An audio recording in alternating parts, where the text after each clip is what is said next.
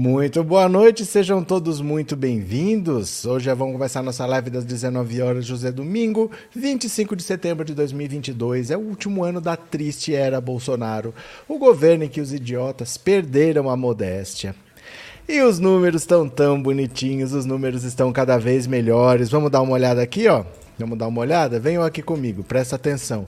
Estão faltando míseros 97 dias 4 horas, 52 minutos e 38 segundos para o fim da triste era Bolsonaro. Lembra que você olhava para frente? Nossa, 4 anos, 3 anos, 2 anos, 1 ano ainda, eu não aguento mais. 90 dias. Faltam três meses e vai acabar.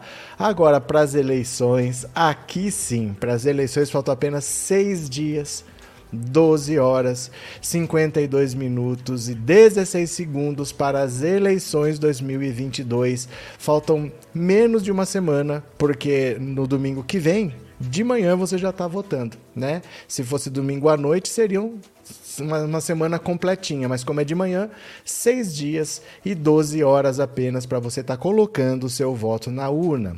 Agora eu quero lembrar uma coisa com vocês. Vocês lembram que por muito tempo eu falava que nessa eleição não ia ter debate?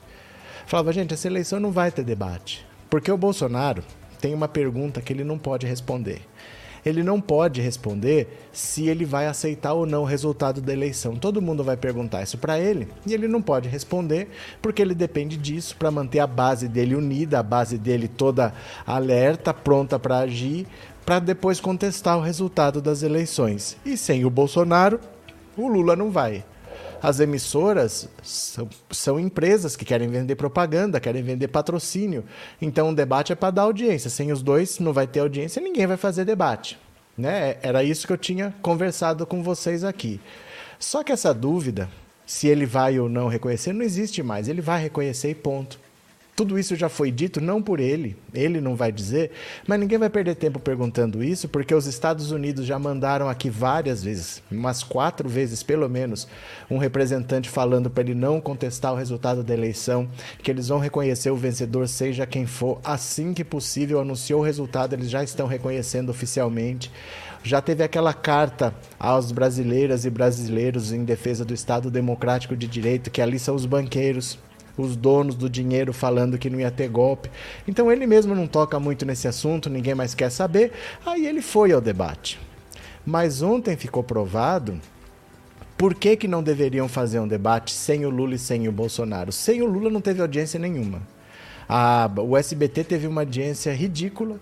Ela, por exemplo, no debate da Band, a Band superou a Globo, o que nunca acontece, a Band nunca supera a Globo mas o SBT estava com um terço da audiência da Globo. Quer dizer, tinha que triplicar a audiência para chegar perto da Globo. Estava com uma audiência batendo com a da Record. A Record que não estava fazendo nada demais com a programação normal, o SBT estava batendo ali. Sem o Lula, não tem audiência. Não, não existe fazer debate. Como eles buscam audiência, parece que eles organizam esse tipo de evento, não deveriam ter feito. Como eu falei, sem Lula e sem Bolsonaro, ninguém vai fazer. Quiseram fazer sem o Lula, quebraram a cara.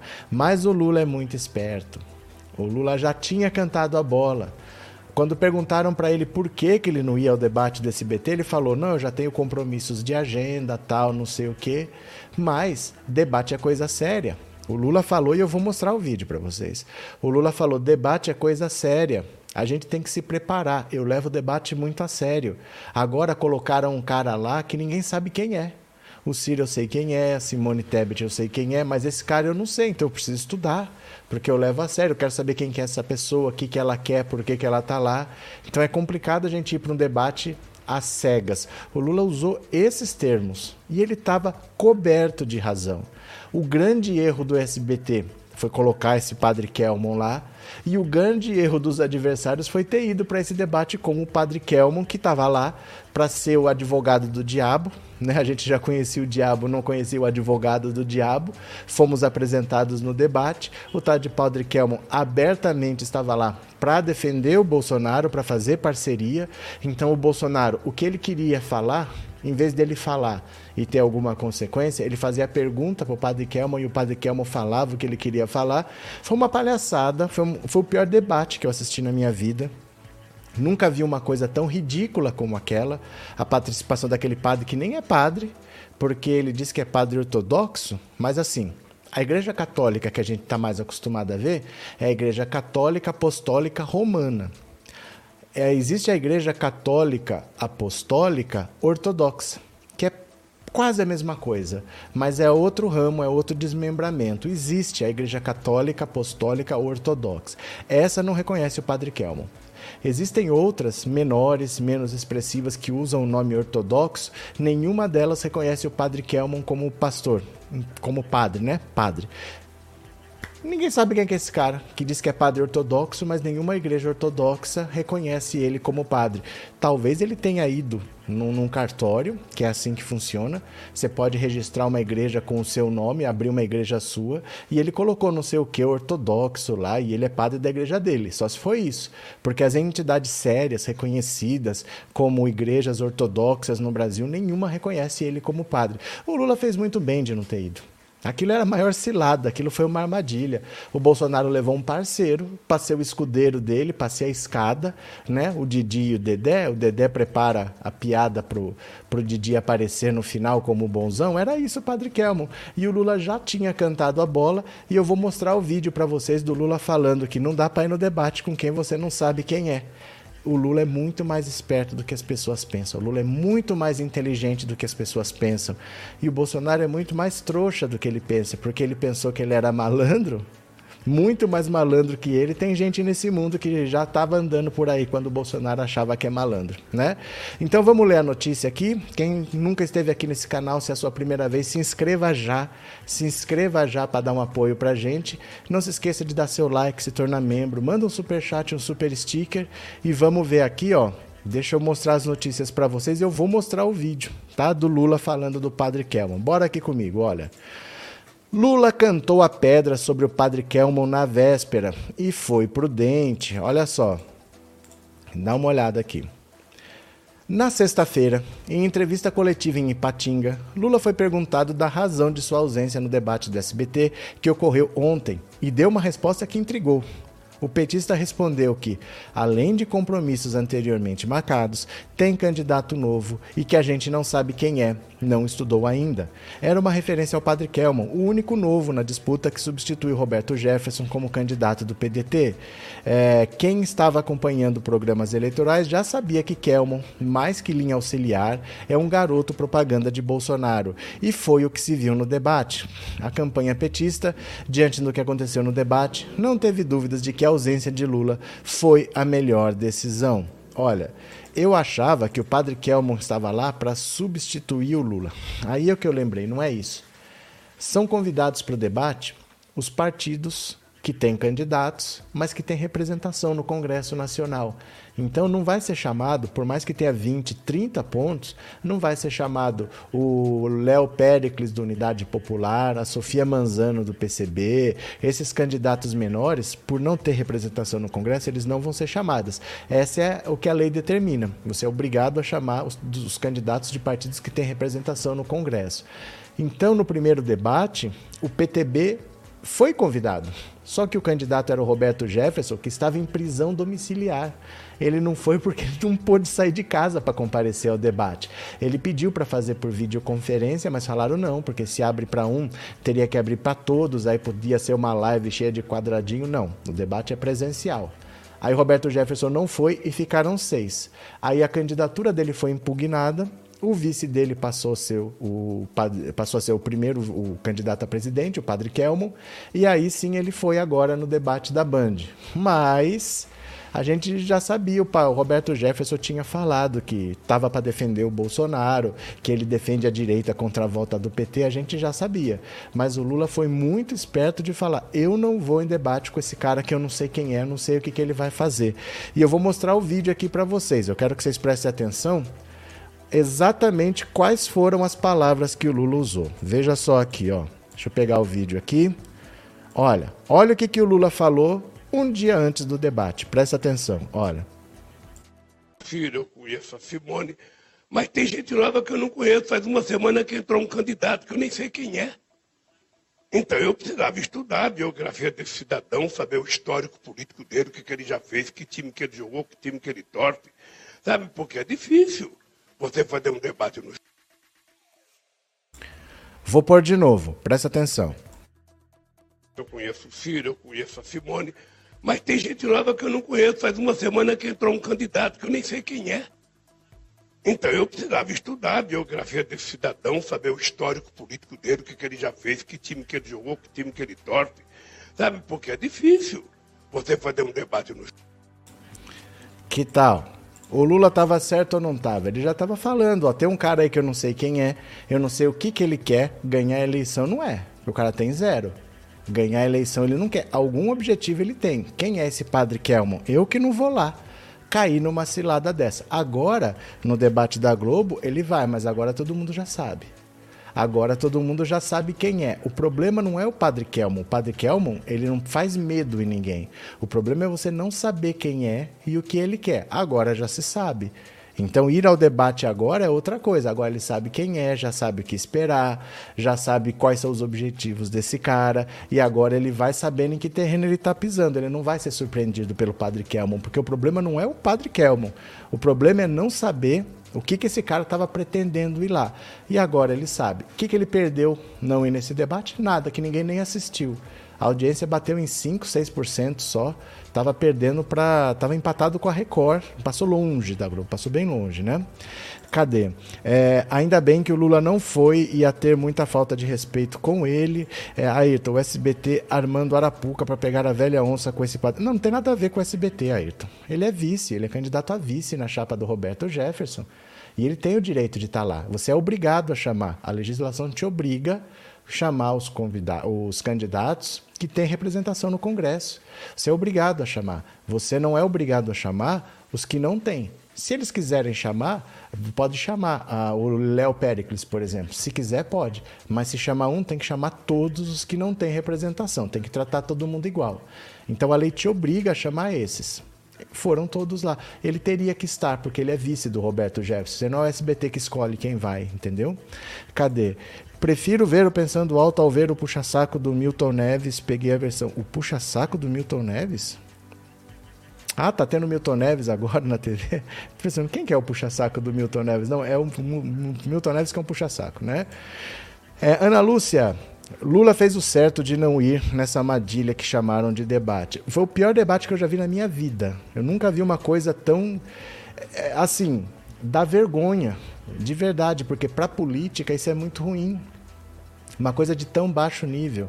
Porque assim, é, sem o Lula, o debate já perde muito. Já fica um debate de baixo nível, porque não vai sair nada da boca do Bolsonaro, não vai sair nada da boca do Ciro, não é da, da Soraya Tronic que vai sair nada, entendeu? Se tem o Lula ali, tem um pingo de lucidez. Mas, sem o Lula e ainda com esse padre Kelmon, foi uma das coisas mais deprimentes que eu já vi. É muito triste aquilo que a gente viu é para a democracia, para a política foi bem ruim. Era bem melhor que não tivesse acontecido nada, né? Guia Martins, obrigado pelo super sticker e obrigado por ser membro, viu? Muito obrigado. Deixa eu ver se mais alguém colaborou. Drica, muito obrigado pelo super sticker e obrigado por ser membro. Regina, muito obrigado também pelo super sticker e obrigado por ser membro.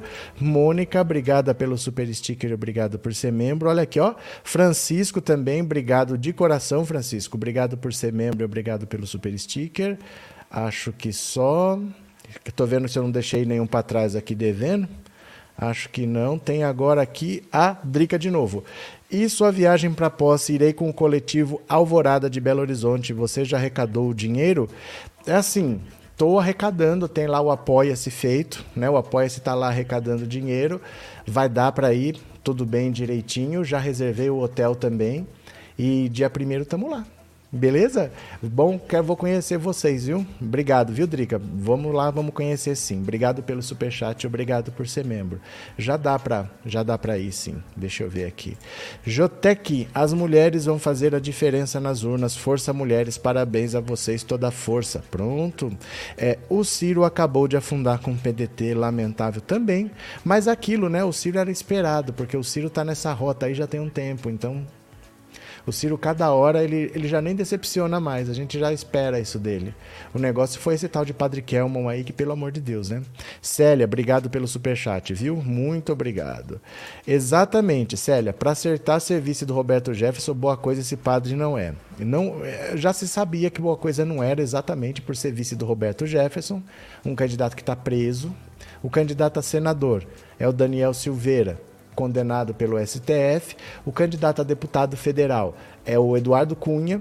E o candidato a deputado estadual é o Queiroz. Olha o que, que virou o PTB, né?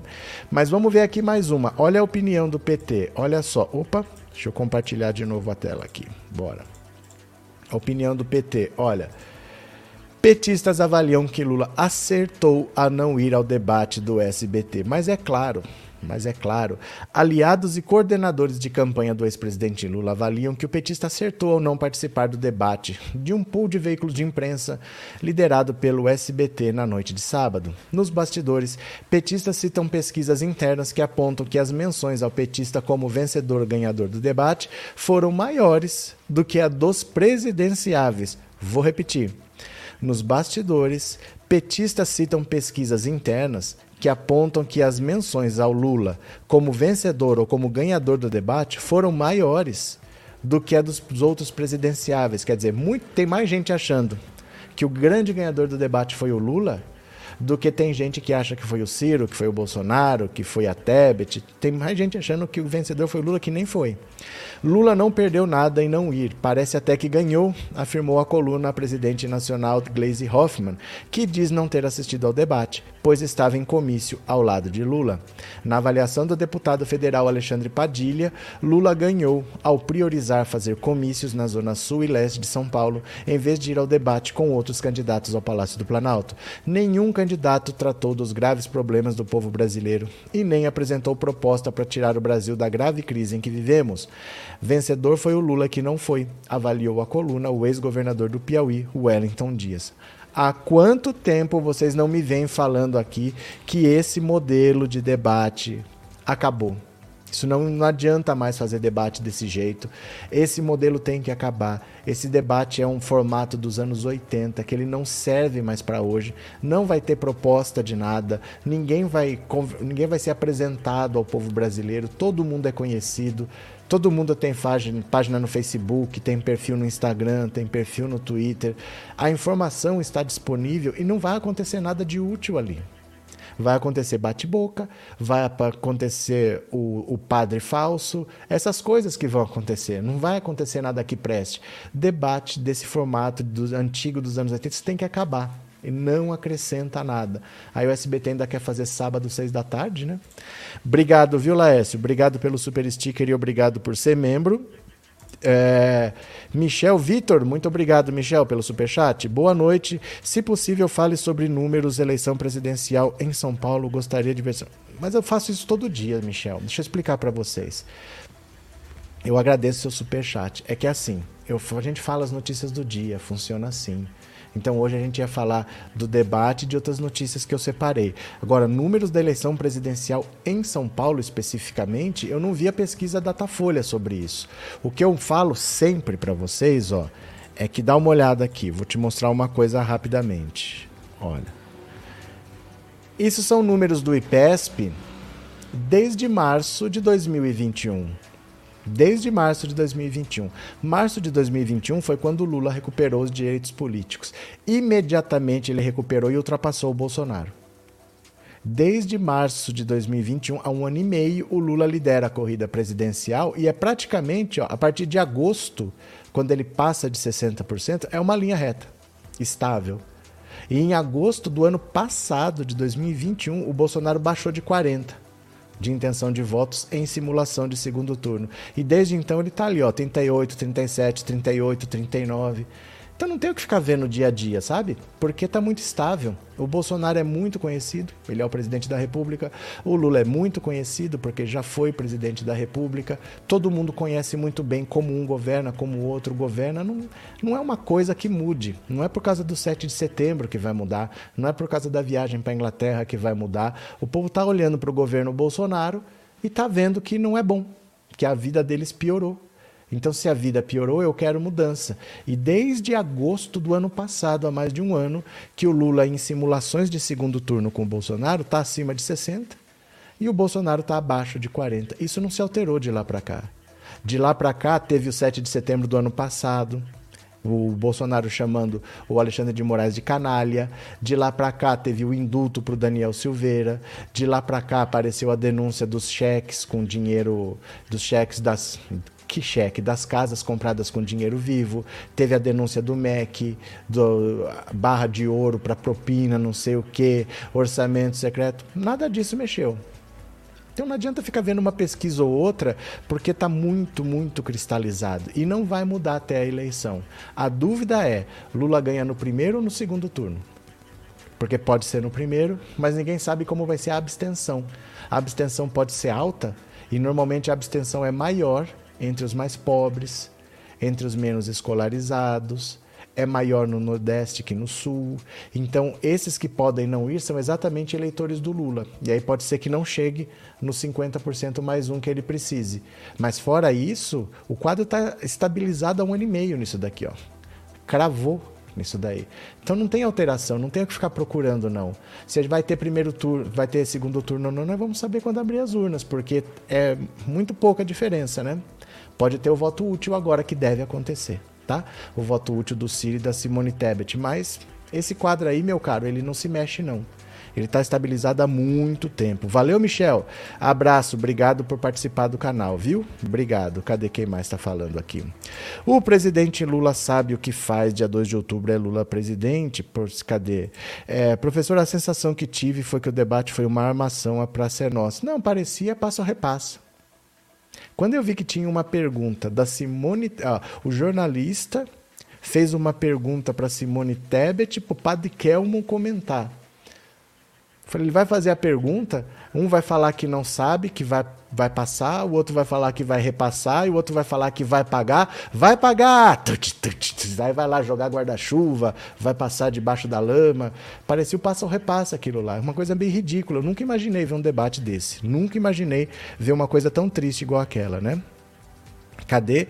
É, sem contar que o genro do Silvio Santos é ministro do Coiso. Sim, mas isso daí não. Ó, isso daí, gente, o que aconteceu no SBT aconteceria em qualquer emissora. Porque é obrigatório que esse padre Kelmon fosse. Você é obrigado a chamar o candidato do PTB. Porque o PTB tem representante no Congresso Nacional. Isso não aconteceu porque é lá. Isso aconteceu porque é obrigado a chamar. A lei obriga a chamar quem tem representante e não obriga a chamar os outros, né? Cadê? É, por que esses jornalistas perguntam para esse padre? Porque é obrigado, Lívia. Tem que perguntar para todos. Gente, ó, vocês têm que entender uma coisa: a legislação eleitoral é muito rígida. Ela é muito rígida. Se você entrevistar um, tem que entrevistar todos. Se você fizer pergunta para um, tem que fazer para todos. Se você der 30 minutos para um, tem que dar para todos. No debate, todo mundo tem que perguntar e todo mundo tem que responder. Não pode cogitar fugir disso daí. É obrigado a perguntar para todos. Então, por exemplo, se eu sou candidato, aí eu pergunto para o Bolsonaro. Outra pessoa não pode perguntar mais para o Bolsonaro, tem que perguntar para outro. Se dois já receberam perguntas, tem que perguntar para um terceiro. Todo mundo tem que receber. Aí, por exemplo, o Lula já pergunta para o Bolsonaro, aí o Bolsonaro já pergunta para o Ciro. Aí no final fica esse negócio. A Soraya Tronic vai perguntar para o Felipe Dávila, o Felipe Dávila vai perguntar para o Padre Kelman. Você fala: Meu Deus, o que, que eu estou assistindo esse negócio aqui? Porque não dá para fugir. Essa lei eleitoral é muito rígida e ela atrapalha o debate. Ela dá muita chance para o Padre Kelman, para o Felipe Dávila, que não tem voto, que não tem relevância, mas para eles, eles acabam tendo tempo igual ao que tem chance. É como se fosse assim, por exemplo, é, vamos fazer um campeonato brasileiro com o, com o Flamengo, com o Palmeiras e com o time que está brigando para não cair ali. Ó. Os dois têm a mesma chance, vamos ver o que acontece aí. Você está dando chance demais para um pequeno que não tem por que ter essa chance toda. Ele não vai conseguir nada, não tem o que sair dali.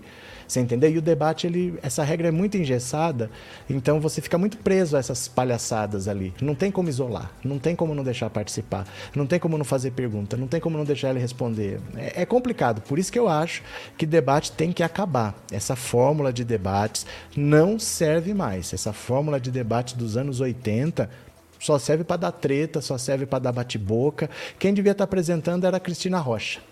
Devia ser casos de família aquilo ali.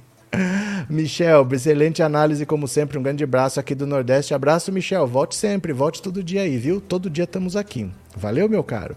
É, Kelly, aquele joinha, cadê o like, meu povo? Vocês estão dando like? Vocês se inscreveram no canal? Se inscreveram aí? Já deram like? Que eu vou ver outra notícia aqui com vocês. Venham pra cá, ó. Deixa eu compartilhar a tela aqui, bora. Venham pra cá, se inscrevam, deixem seu like, olha. Pera, o cofre explodiu. A briga por dinheiro no partido mais rico do país. Isso é o que a gente chama. Isso é o que a gente chama de treta na direita. Treta na direita da braba.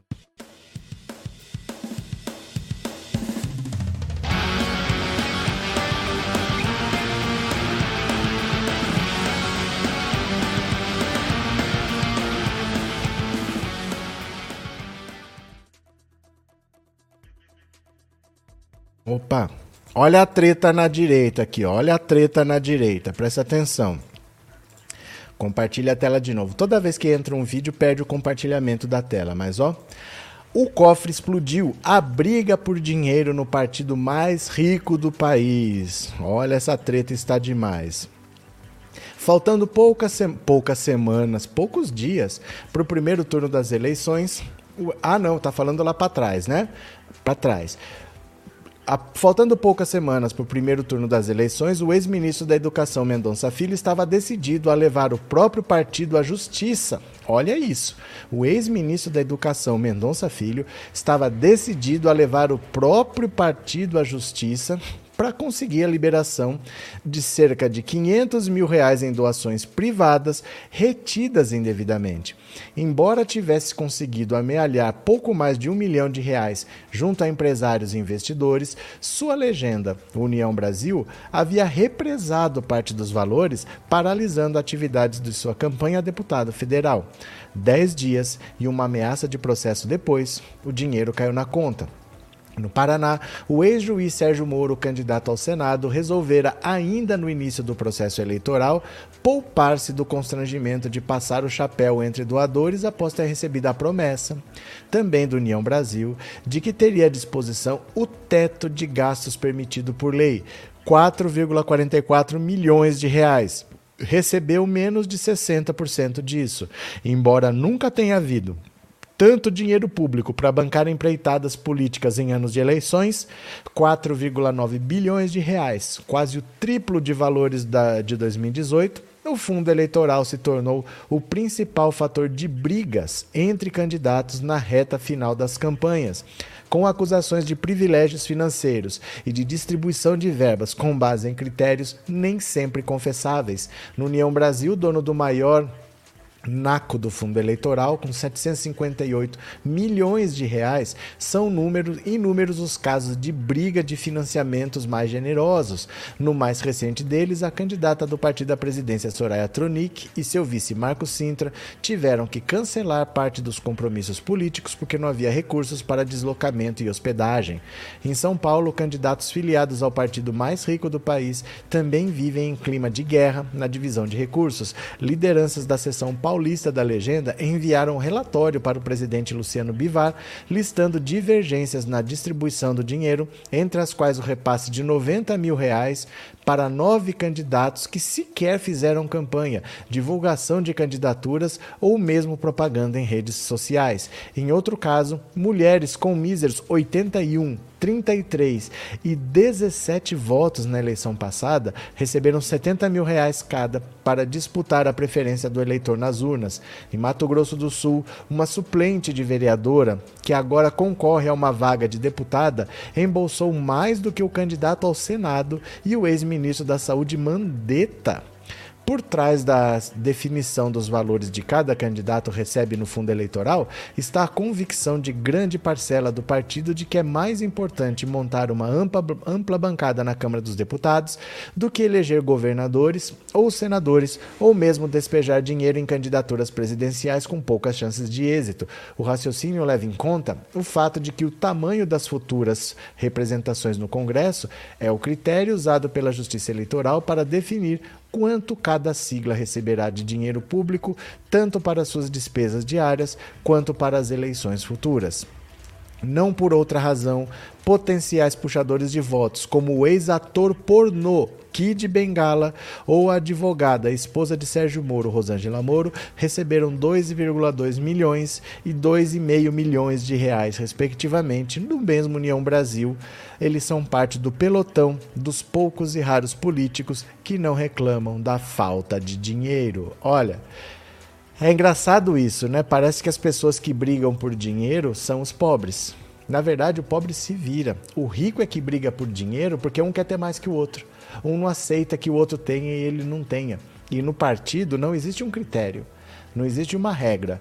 Para o partido receber dinheiro, o dinheiro é proporcional ao número de deputados que ele eleger. Então, por exemplo, o maior partido, se ele receber 60, ele recebe X.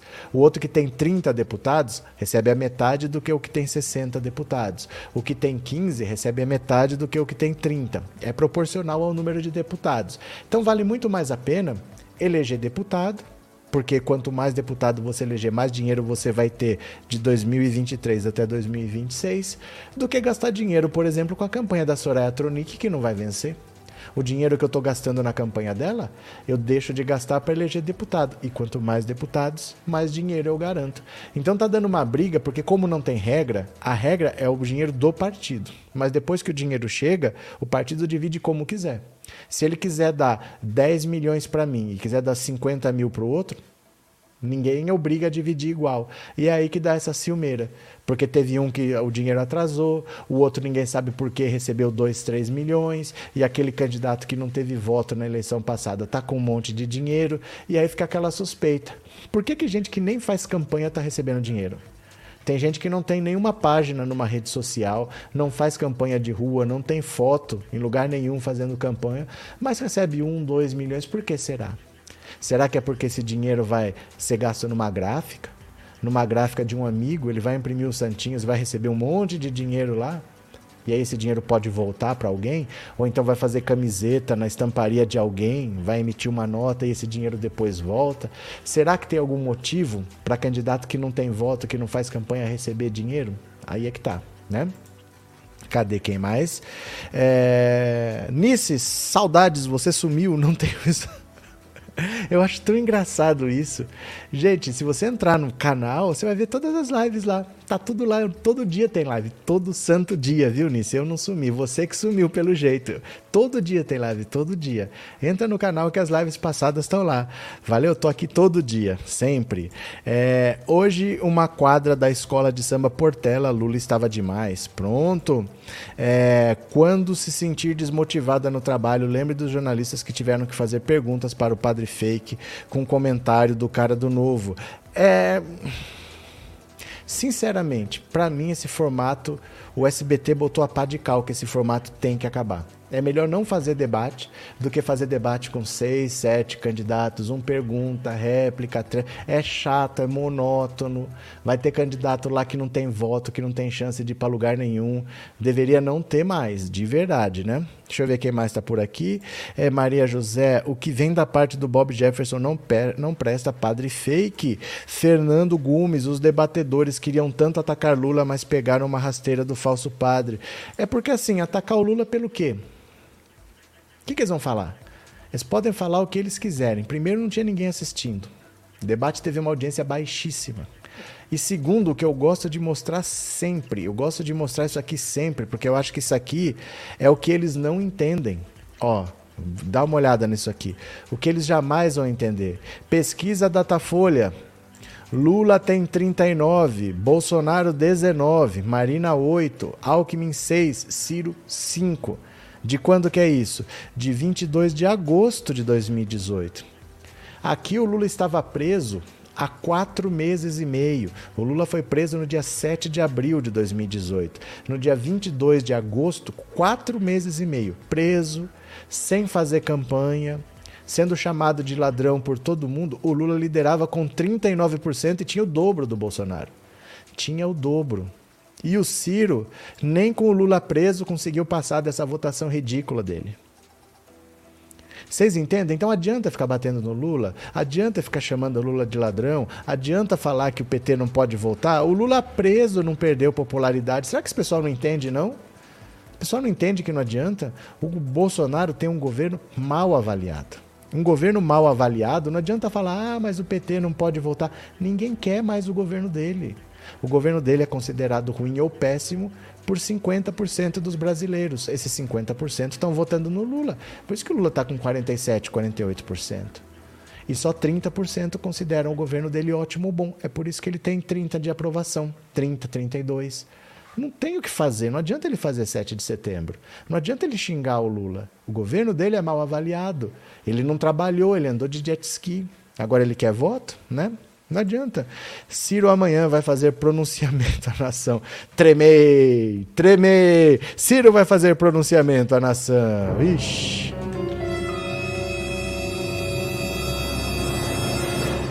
Quanto mais bate no Lula, mais ele, ele cresce. Maria Angélica, acredito que esse formato de debate será o último que teve nesse ano. Nas próximas ter, entrevistas. Eu digo mais: você fazer debate sem checagem em tempo real do que as pessoas falam, não adianta. Não adianta eu fazer um debate que o Bolsonaro pode falar qualquer mentira que ele quiser e fica por isso mesmo. Você tem que ter uma checagem em tempo real para falar, não, isso, op, op, isso aí que o senhor falou não é verdade. Não, o senhor não pode falar isso. A verdade é completamente diferente. O senhor não criou auxílio emergencial, o senhor não fez isso, o senhor não fez isso. Se não tiver isso, fazer um debate para o cara falar mentira que quiser e ficar por isso mesmo, qual é a lógica disso, gente? É ou não é verdade, né? Vamos ler mais uma aqui, ó. Vamos ler mais uma, deixa eu ver. Cadê? Opa. Ah, muito interessante. Olha a situação do Bolsonaro como está boa no Nordeste, ó. No Nordeste, candidatos de Bolsonaro ou aliados ao PL que lideram pesquisas se desvinculam da imagem do presidente.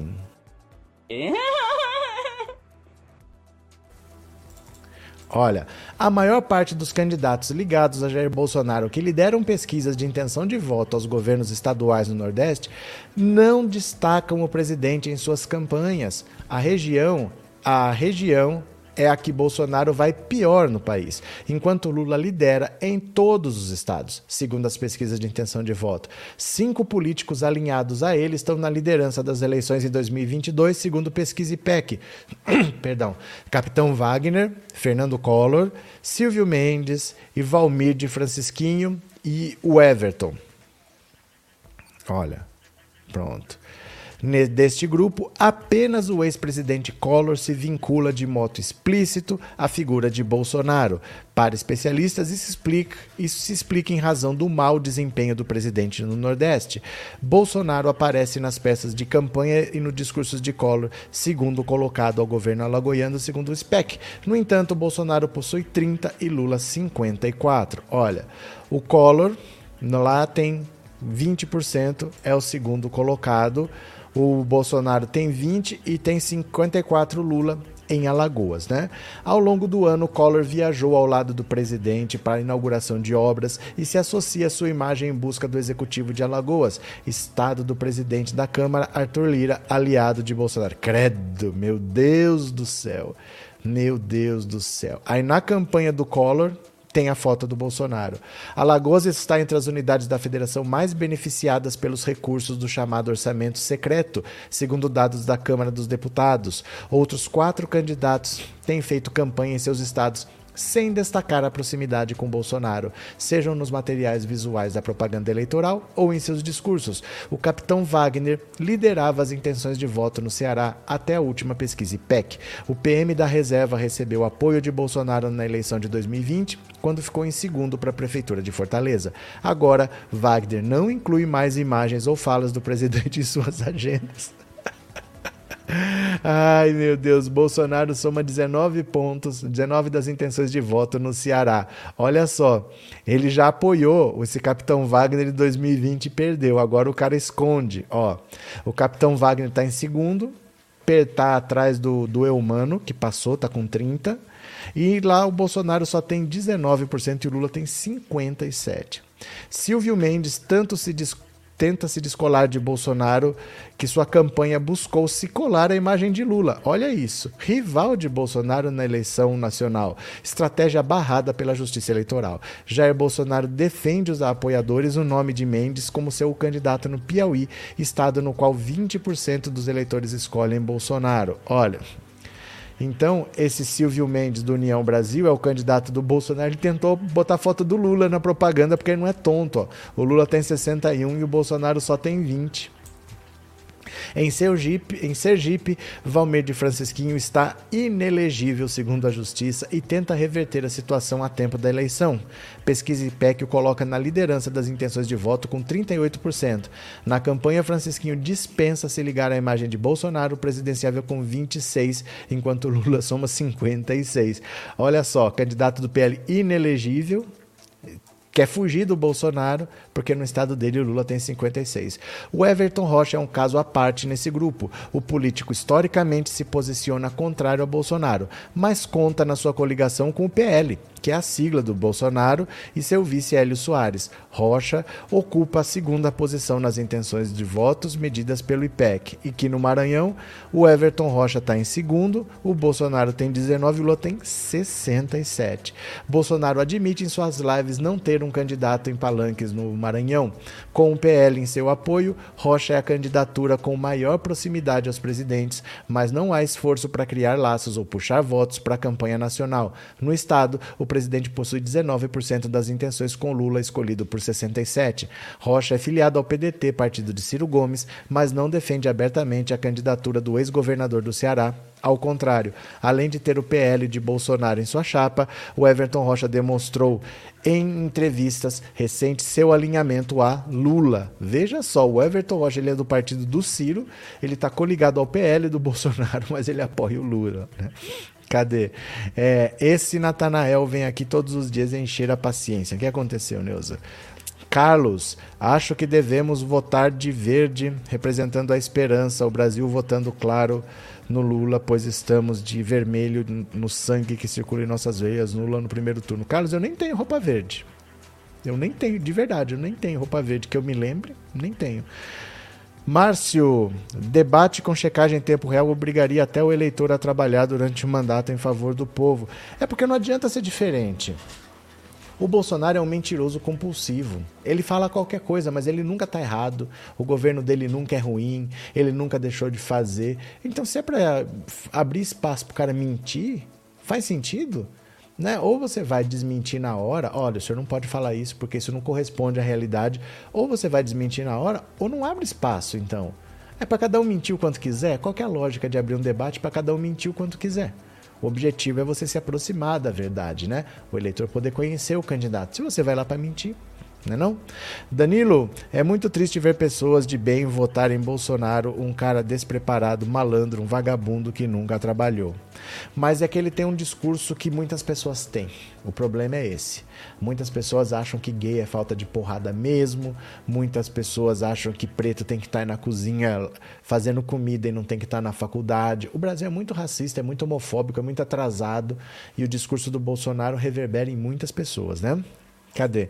Rafael, o pessoal do MBL criou encrenca com o Boulos hoje. Isso é tudo que restou para o MBL, que está morrendo assim como o PDT. O MBL acabou. O MBL acabou. Depois daquele caso do Mamãe Falei, aquilo lá, o MBL implodiu. Tá ainda vivo, pessoa jurídica vendendo curso e tal, mas não tem relevância para mais nada, né? Agora, deixa eu pegar aqui, ó. O Lula vai fazer uma mega live de encerramento da campanha. Vocês estão sabendo disso? Dá uma olhada aqui, ó. Ó, como será a mega live com artistas em apoio a Lula? Olha. Vou falar nada dessa Anitta que vai apoiar, vai apoiar, não fez nada até agora. O ex-presidente Lula tem acertado os últimos detalhes para a super live que pretende levar com chave de ouro a sua campanha antes do primeiro turno. Batizado de Brasil da Esperança, o ato deverá reunir no próximo dia 26 em São Paulo dezenas de artistas, entre cantores, atores, intelectuais e demais personalidades, em apoio à vitória do petista contra Jair Bolsonaro. A expectativa é é que participem de forma híbrida, tanto online quanto presencial. Nomes como Anitta, Ludmilla, Caetano Veloso. Ah, oh, Caetano, você não vai no do Ciro Gomes? Chico Buarque, Condzilla, Emicida e Duda Beat. Quem está a cargo da organização do evento, inclusive, é a esposa de Lula, Dona Janja, que é conhecida por circular entre famosos. Durante a campanha eleitoral, o TSE proíbe a realização dos chamados showmícios, sejam eles presenciais ou transmitidos pela internet pela, para promoção de candidatos, bem como a apresentação de artistas com a finalidade de animar comício e reunião eleitoral. A única exceção é a realização de shows e eventos com a finalidade específica de arrecadar recursos para a campanha sem que haja pedida de voto. Por isso, a expectativa é de que os artistas não façam apresentações musicais no evento no dia 26. A participação deverá se dar de outras formas. Entre os dias 30 e 1 de outubro, a campanha ainda estuda um grande ato de rua na forma de caminhada também na capital paulista. Vamos ver, gente, vamos ver. São atos que vão no limite do que a lei permite, porque não pode mais fazer showmício. Você não pode, se você fizer um show para arrecadar recursos, você pode fazer, mas não pode pedir voto. Então, por exemplo, eu vou fazer uma live do Caetano Veloso. Para assistir a live tem que pagar. Tem que pagar 50 reais. E esse dinheiro vai para a campanha. Pode fazer, mas ele não pode pedir voto.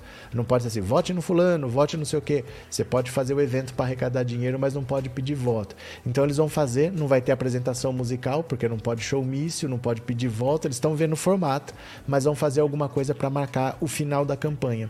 Dia 29 é o último dia de campanha. Já é dia 25, acabou todos vão receber direitinho o auxílio emergencial e secretamente votarem em Lula não se vendem democraticamente. Juraci, cadê? Domingo, por essa hora, vamos dar o grito de liberdade. É, não sei que horas exatamente sai o resultado final da apuração, mas é muito rápida. É coisa de 4, 5 horas já tem um resultado completo, né? Neide, boa noite. Se puder, favor dar uma olhada na coluna do Guilherme Amado e nos dar sua opinião na live de amanhã sobre a suspeita do TSE de inscrições combinadas de mesários bolsonaristas. Depois eu vejo, Neide. Obrigado por avisar, viu? É que é tanta notícia.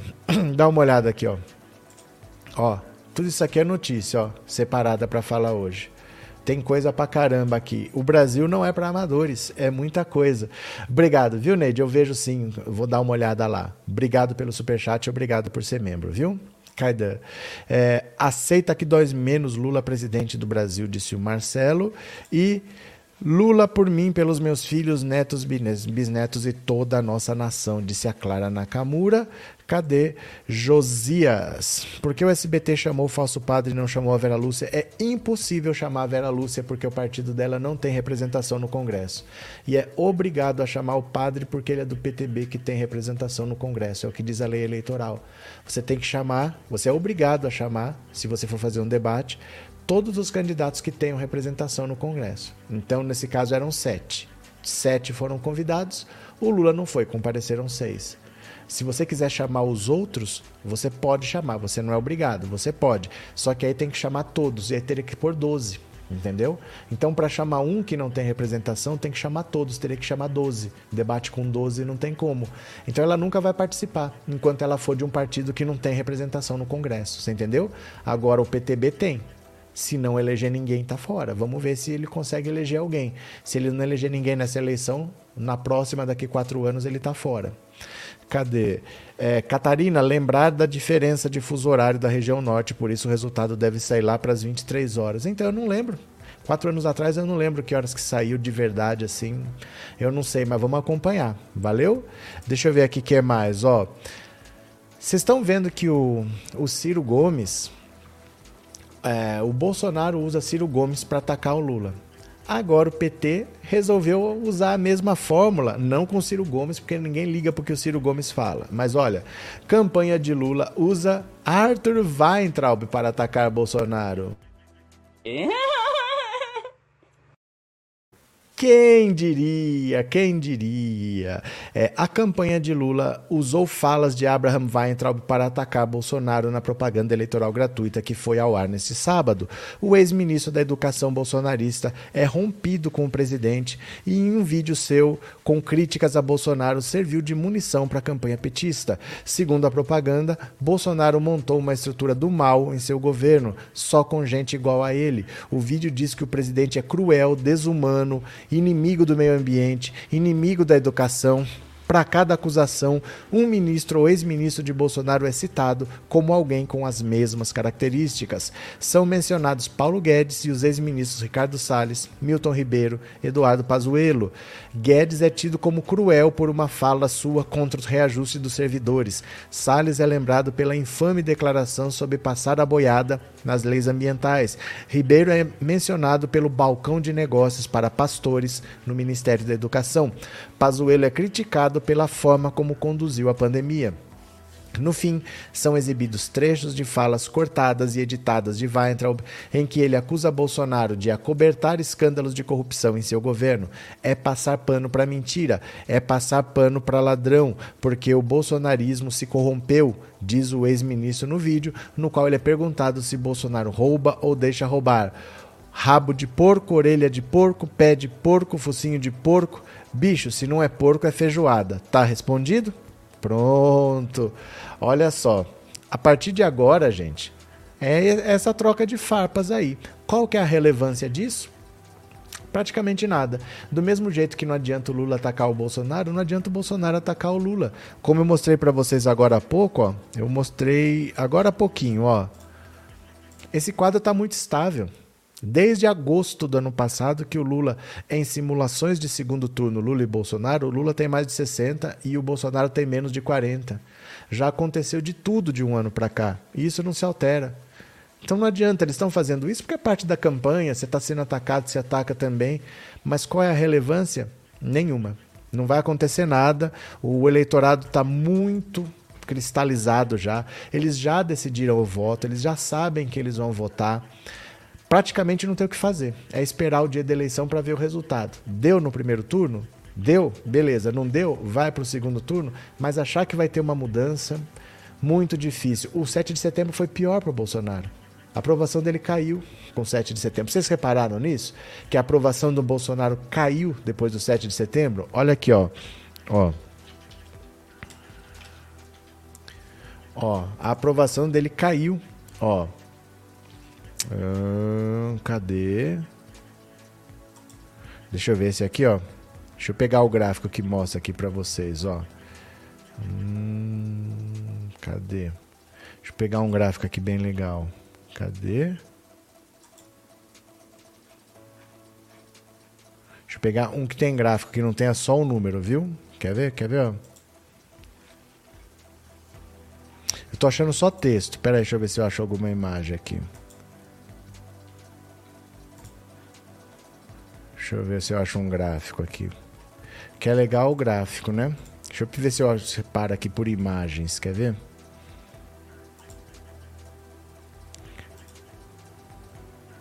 Aqui junho.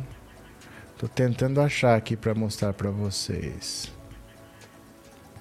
Tô achando rejeição. Achei. Achei um aqui, ó. ó. Achei um aqui, quer ver? Um gráfico aqui, ó. Este daqui. Vamos ver se eu consigo ampliar ele aqui para vocês, ó. Olha. Não, isso aqui é intenção de voto, intenção de voto. Quer ver? Ó, simulação de segundo turno, simulação de segundo turno, avaliação da administração Bolsonaro. Olha o que, que acontece aqui, ó. De 5 para 12 de setembro, quem considera ruim e péssimo aumentou. O que, que tem entre 5 e 12 de setembro? O 7 de setembro. A percepção das pessoas piorou desde que o Bolsonaro fez o 7 de setembro. Ó. Muita gente que considerava o governo dele regular passou a achar ruim ou péssimo. As pessoas não, não reagiram positivamente ao 7 de setembro. Piorou a avaliação dele. Não era para ser o contrário, ele não queria fazer uma grande festa, fazer um grande comício. Ó. A avaliação das pessoas com o governo dele piorou depois do 7 de setembro. Então o povo não é bobo como as pessoas pensam. O povo não é trouxa como as pessoas pensam. O povo não vai ser comprado como as pessoas pensam. As pessoas estão vendo e estão vendo que a vida delas piorou, né? É, as eleições este ano seguirão em todos os estados o horário oficial de Brasília. Desta vez não obedecerá o horário local, disse a Roseli. Cadê? Guia Martins, hoje o Rio de Janeiro lulou bares lotados, as pessoas usando seus adesivos e o gado no curral. Valeu. Vamos ler mais uma aqui, ó. Vamos ler mais uma. Vamos falar do Boulos. Olha o Boulos aqui, ó. Bolos e integrantes do MBL se envolvem em tumulto na Avenida Paulista e a PM é acionada. A PM queria levar o Bolos preso. Gente, nem pode levar o Bolos preso. O candidato não pode ser preso. Pela lei eleitoral, o candidato não pode ser preso. Ó. Integrantes do Movimento Brasil Livre e o candidato a deputado federal Guilherme Boulos se envolveram numa confusão na tarde de domingo na Avenida Paulista. Candidatos do MBL acusaram Boulos de agredir um menor de idade do grupo de direita Boulos Nega. Num vídeo nas redes sociais, um jovem se aproxima de Boulos como se fosse fazer uma selfie e o questiona como pode se apresentar como defensor da democracia se ao mesmo tempo apoia ditaduras como a de Cuba. Em seguida, começa uma gritaria e as imagens ficam tremidas. De acordo com o PSOL, policiais militares abordaram bolos após serem provocados pelos candidatos do MBL. Em outra gravação, Bolos aparece discutindo com policiais e os acusa de fazer papel político e diz que não tem nenhuma razão para ir à delegacia. A tentativa de prisão gerou um impasse que durou cerca de 30 minutos. Os advogados Ariel de Castro Alves e Augusto de Arruda Botelho, que acompanhavam Bolos, ajudaram no diálogo com os policiais. Ainda assim, o clima ficou tenso e a assessoria do candidato do PL acusa os policiais de agredirem fisicamente militantes da esquerda e usarem gás de pimenta. O MBL afirmou que vai levar o menor à delegacia para fazer um boletim de ocorrência. O grupo de direita divulgou ainda mais um vídeo em que o menor leva chutes e empurrões de algumas pessoas que estavam no ato da campanha de bolos e divulgou uma foto do jovem com hematomas no rosto. Os policiais foram instrumentalizados por candidatos de direita para me constranger e gerar um fato político favorável aos bolsonaristas, afirma Bolos por meio de nota da assessoria. O candidato Cristiano Beraldo, que é ligado ao MBL, fez insinuações contra Bolos no Twitter. Na hora de agredir um moleque de 15 anos, o Bolos é machão. Quero ver ele ser macho agora para ir à delegacia com a polícia. De acordo com a defesa de Bolos, a tentativa de prisão foi ilegal e, de acordo com ele, a polícia só pode efetuar prisões em flagrante, o que não aconteceu. Além disso, a ação dos policiais viola o artigo 236 do Código Eleitoral, que dá imunidade a todos os candidatos por 15 dias antes da data da votação. Eu vou mostrar o vídeo para vocês aqui do Bolos, conversando com os policiais, os policiais querendo levar ele preso. Gente, nem pode levar preso. A lei eleitoral não permite que você prenda um candidato 15 dias antes da eleição e três dias depois, exatamente para evitar uma prisão política. Então, por exemplo, eu vou. É, eu não quero que aquele candidato vença. Eu prendo. Eu prendo, eu tiro ele da eleição, eu não deixo ele fazer campanha, fico divulgando qualquer coisa, que ele é bandido, que ele estava fazendo não sei o quê. Depois ele consegue um habeas corpus, mas eu já prejudiquei. Então é para evitar isso que a lei não permite que ninguém seja preso. Ninguém não, nenhum candidato seja preso 15 dias antes da eleição. Eu vou mostrar o vídeo aqui do, do Boulos conversando com a PM lá na Paulista, ó. Deixa eu mostrar aqui. Pronto, bora. O senhor está perfeitamente. Você tá na Paulista, mano. Não tem nenhuma razão. Não tem razão. Deixa ele. Não razão. Inclusive, Respeita bem aí. pela legislação eleitoral, qualquer candidato. Não, senhor. Não, senhor. Ariel. Não, não, Gás. Gás. Não precisa, Gás. O senhor sabe que está Precisa. Os senhores estão querendo criar um programa político. Fazer política. Lula! Não é uma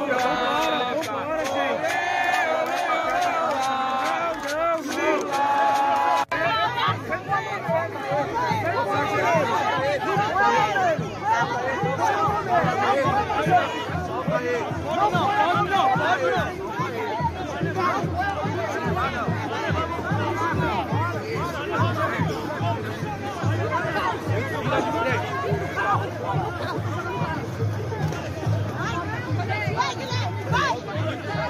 Não tem porquê, eles senhores estão criando um problema.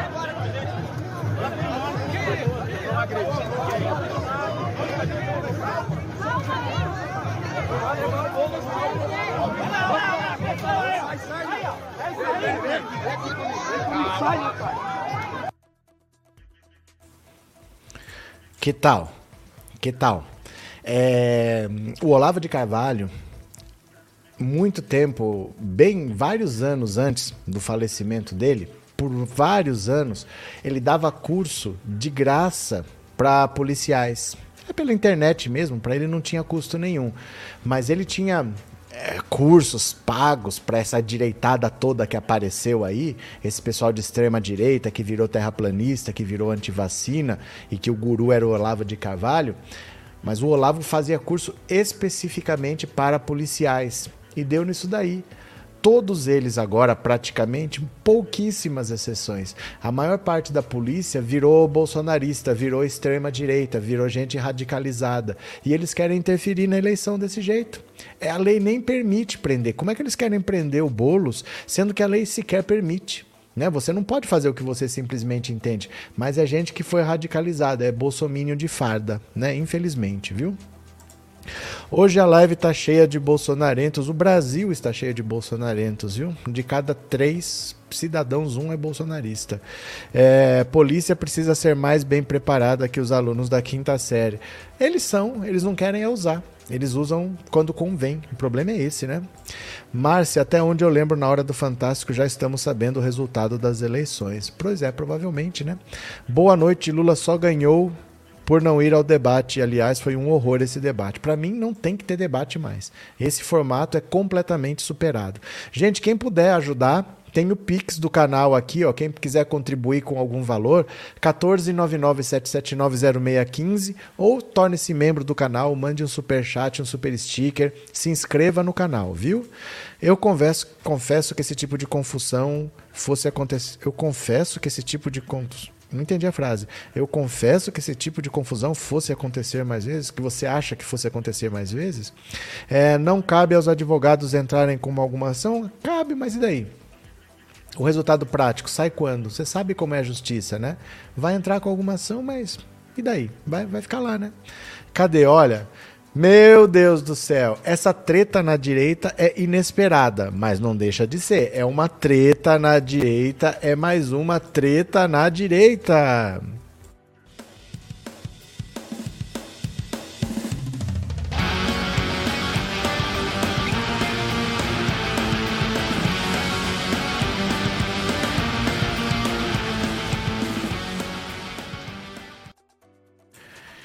Essa vocês não vão acreditar, mas eu sou obrigado a mostrar porque eu não vou ver sozinho essas coisas, né? Eu nem sei quem é, eu não conheço essa pessoa, vocês vão me explicar quem é essa pessoa. Olha só. A inveja que Kid Bengala causa em seu partido.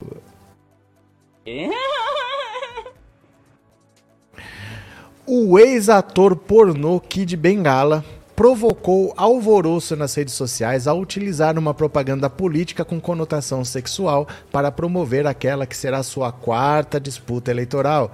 Candidato a deputado federal por São Paulo, ele se aproveitou de trocadilhos infames para tentar convencer os eleitores de que, se vitorioso, pretende mudar a política do país.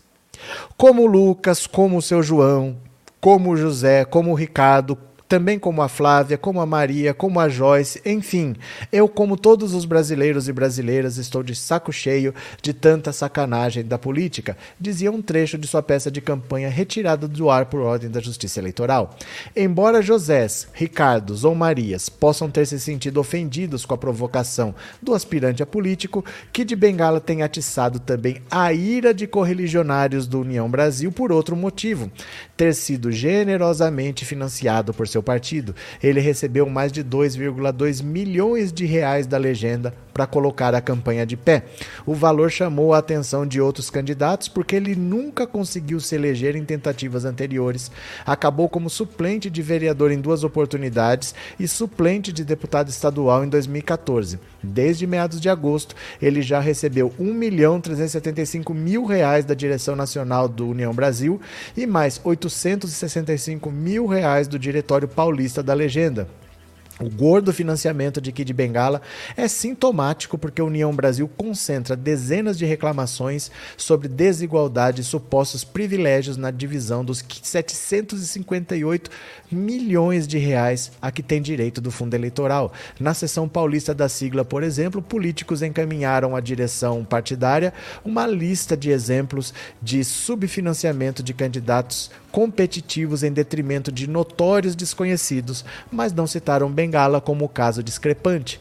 Procurado, o candidato não retornou às ligações. Longe do estado mais rico do país, na guerra pelos milhões do fundo eleitoral, Pernambuco, por exemplo, tem sido tratado como palco de uma guerra de sobrevivência travada por dois políticos.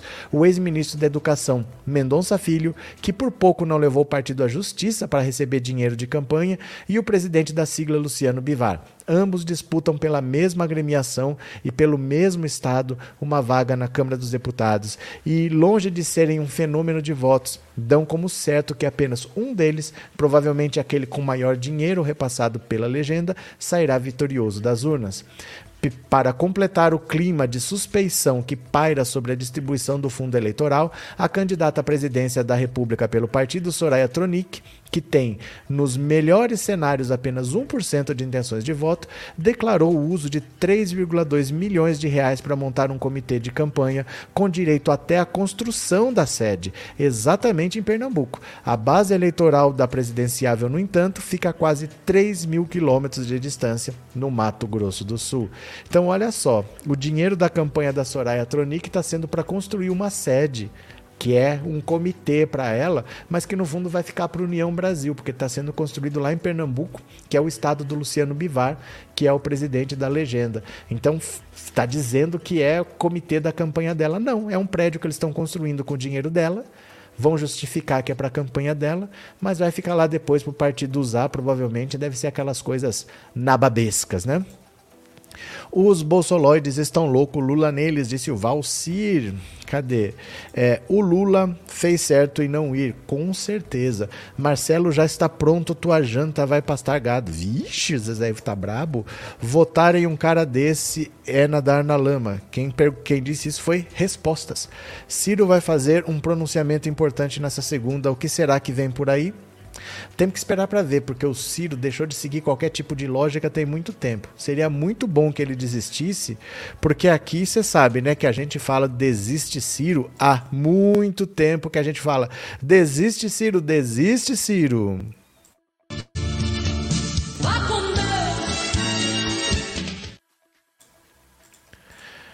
Então não é de hoje que a gente fala que o Ciro tem que desistir porque já deu, né? Mas vamos ver. Bora chegar a 4 mil likes. Bora, gente, dar um clique, se inscreva no canal, mande super chat, super sticker. Deixa eu ver mais uma aqui, ó. Opa, boa notícia, boa notícia. Presta atenção, presta atenção aqui, ó. Boa notícia. Eduardo Cunha vai ser caçado, vai perder a candidatura. Olha, TSS prepara para caçar Eduardo Cunha e José Roberto Arruda. Eu acho é pouco.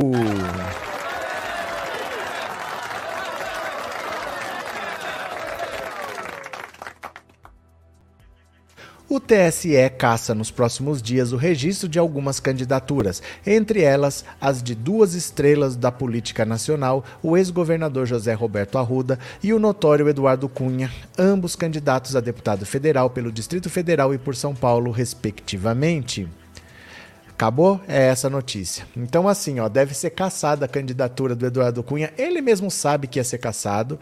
E o José Roberto Arruda, que é de Brasília, do Distrito Federal, também deve ser caçado. Isso é o PTB. O PTB já teve caçado o registro do Roberto Jefferson, que era candidato à presidência, do Daniel Silveira, que era candidato ao Senado. Agora vai o Eduardo Cunha ser caçado também para deputado federal. E o único ficha limpa desse partido é Fabrício Queiroz. Fabrício Queiroz, que é deputado, é candidato a deputado estadual pelo Rio de Janeiro. O Fabrício Queiroz é ficha limpa, é o único candidato habilitado do PTB. Que que virou o PTB? Um partido que tem trabalhista no nome nome, o único candidato que vai disputar vai acabar sendo o Queiroz. Olha o que, que virou o PTB, né? Cadê? Paulo Otávio também está a caminho e o Deltan. O Deltan não sei, mas isso daí ó, acaba sendo até pior. Porque ele foi condenado pelo TCU e ele vai estar inelegível. Não tem problema se ele não for é, considerado inelegível antes da eleição. Ele pode estar eleito, ele pode estar lá deputado e ser considerado inelegível, ele não só perde o mandato, como os votos dele são considerados nulos. É até pior para o partido. Porque, veja só, aqui em São Paulo, por exemplo, eu não sei o número de cada estado do Brasil, mas eu sei que em São Paulo, para você se eleger, você precisa de 300 mil votos mais ou menos. Em São Paulo, 300 mil votos. Vamos dizer que eu tenha 3 milhões de votos. Eu vou me eleger, só que 3 milhões é 10 vezes 300 mil, dá para eleger 10 pessoas. Então, 10 candidatos do meu partido vão se eleger com esses 3 milhões de votos aí. Se eu sou impugnado depois de eleito, esses 3 milhões de votos são anulados. Não sou só eu que vou perder a minha cadeira. Dez deputados do meu partido vão perder a cadeira. Então é terrível para o partido dele se ele continuar candidato e se eleger e depois for impugnado.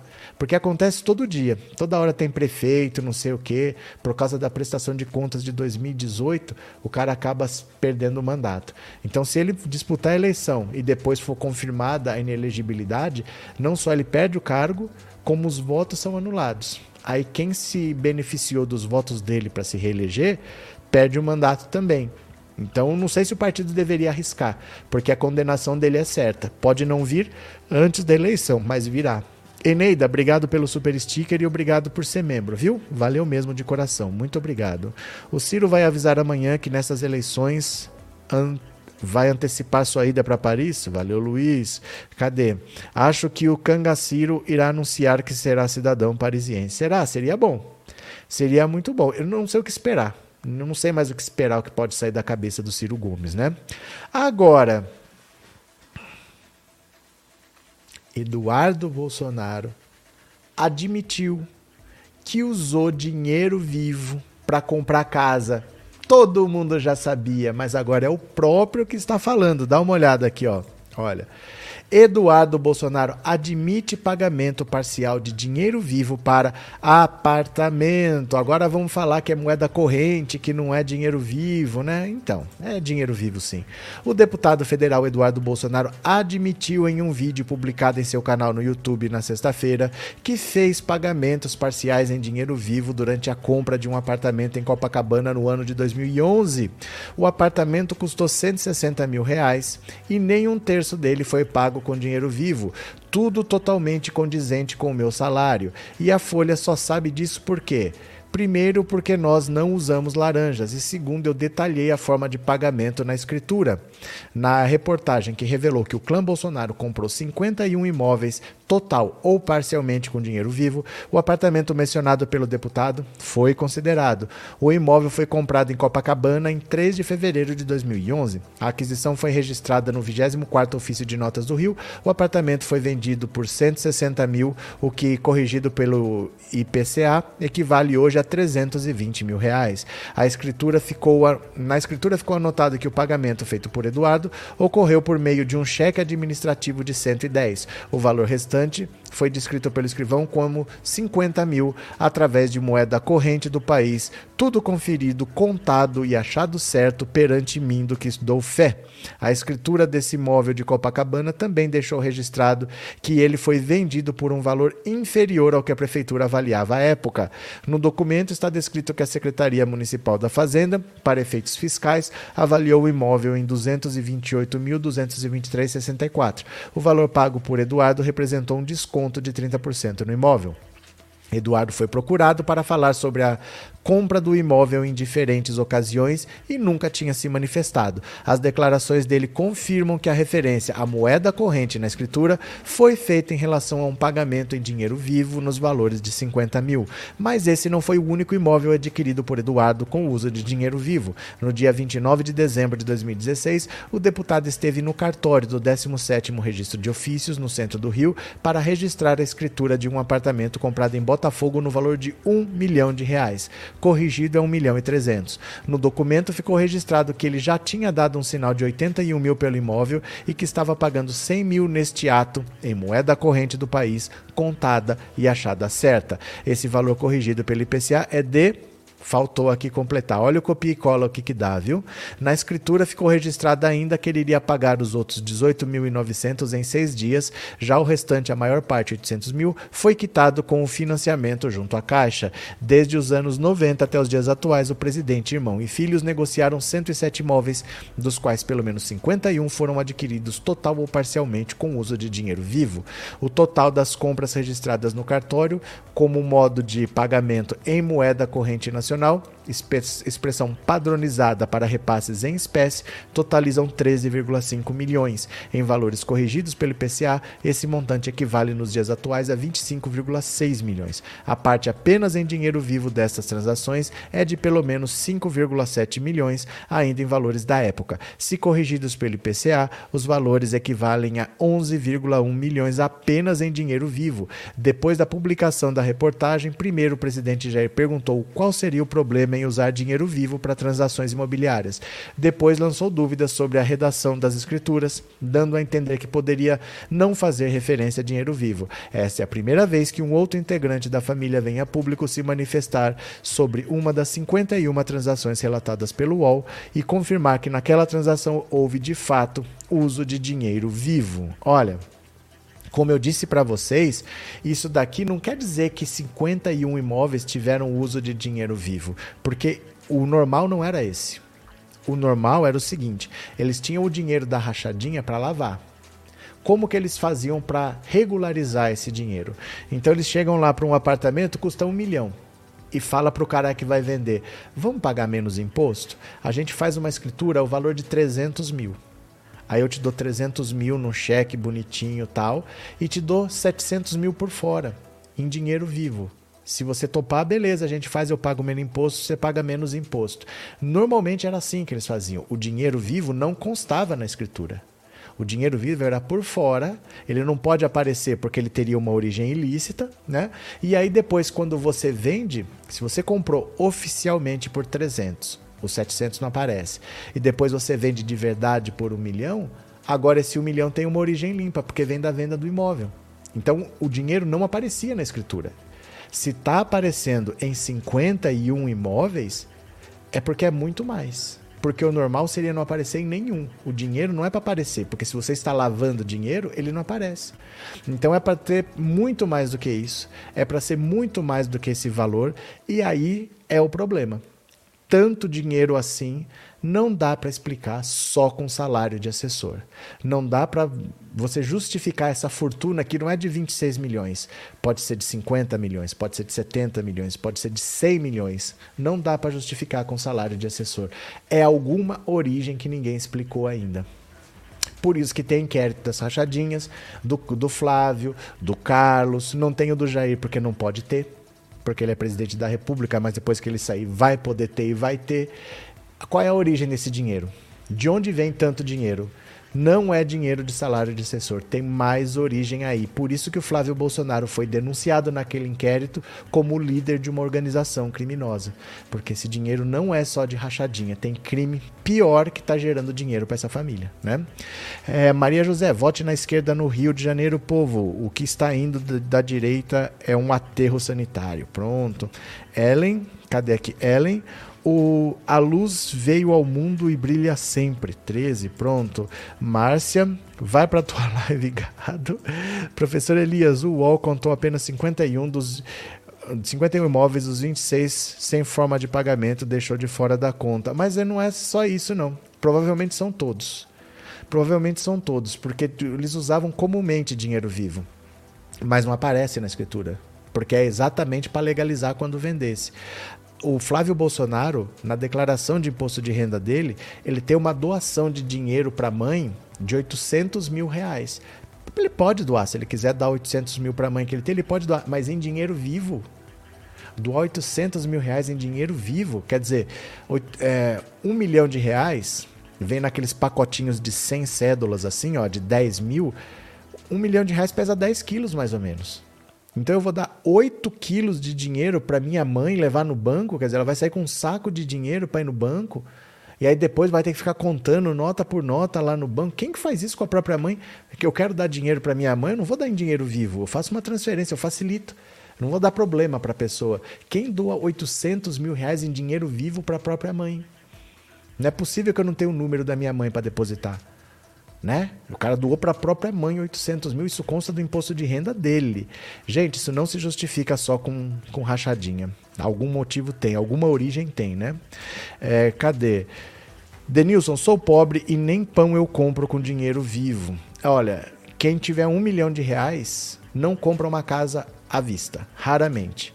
Porque o cara prefere, com esse um milhão, aplica em alguma coisa que renda, num fundo imobiliário, ou ele tem uma empresa, ele investe, ou ele faz alguma coisa para esse dinheiro render e não deixar parado numa casa. Se é para ficar parado, financia.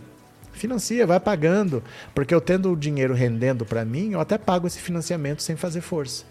Então ninguém compra é uma casa à vista para ficar com o dinheiro parado na casa e depois tem que trabalhar. Você põe o dinheiro para trabalhar para você.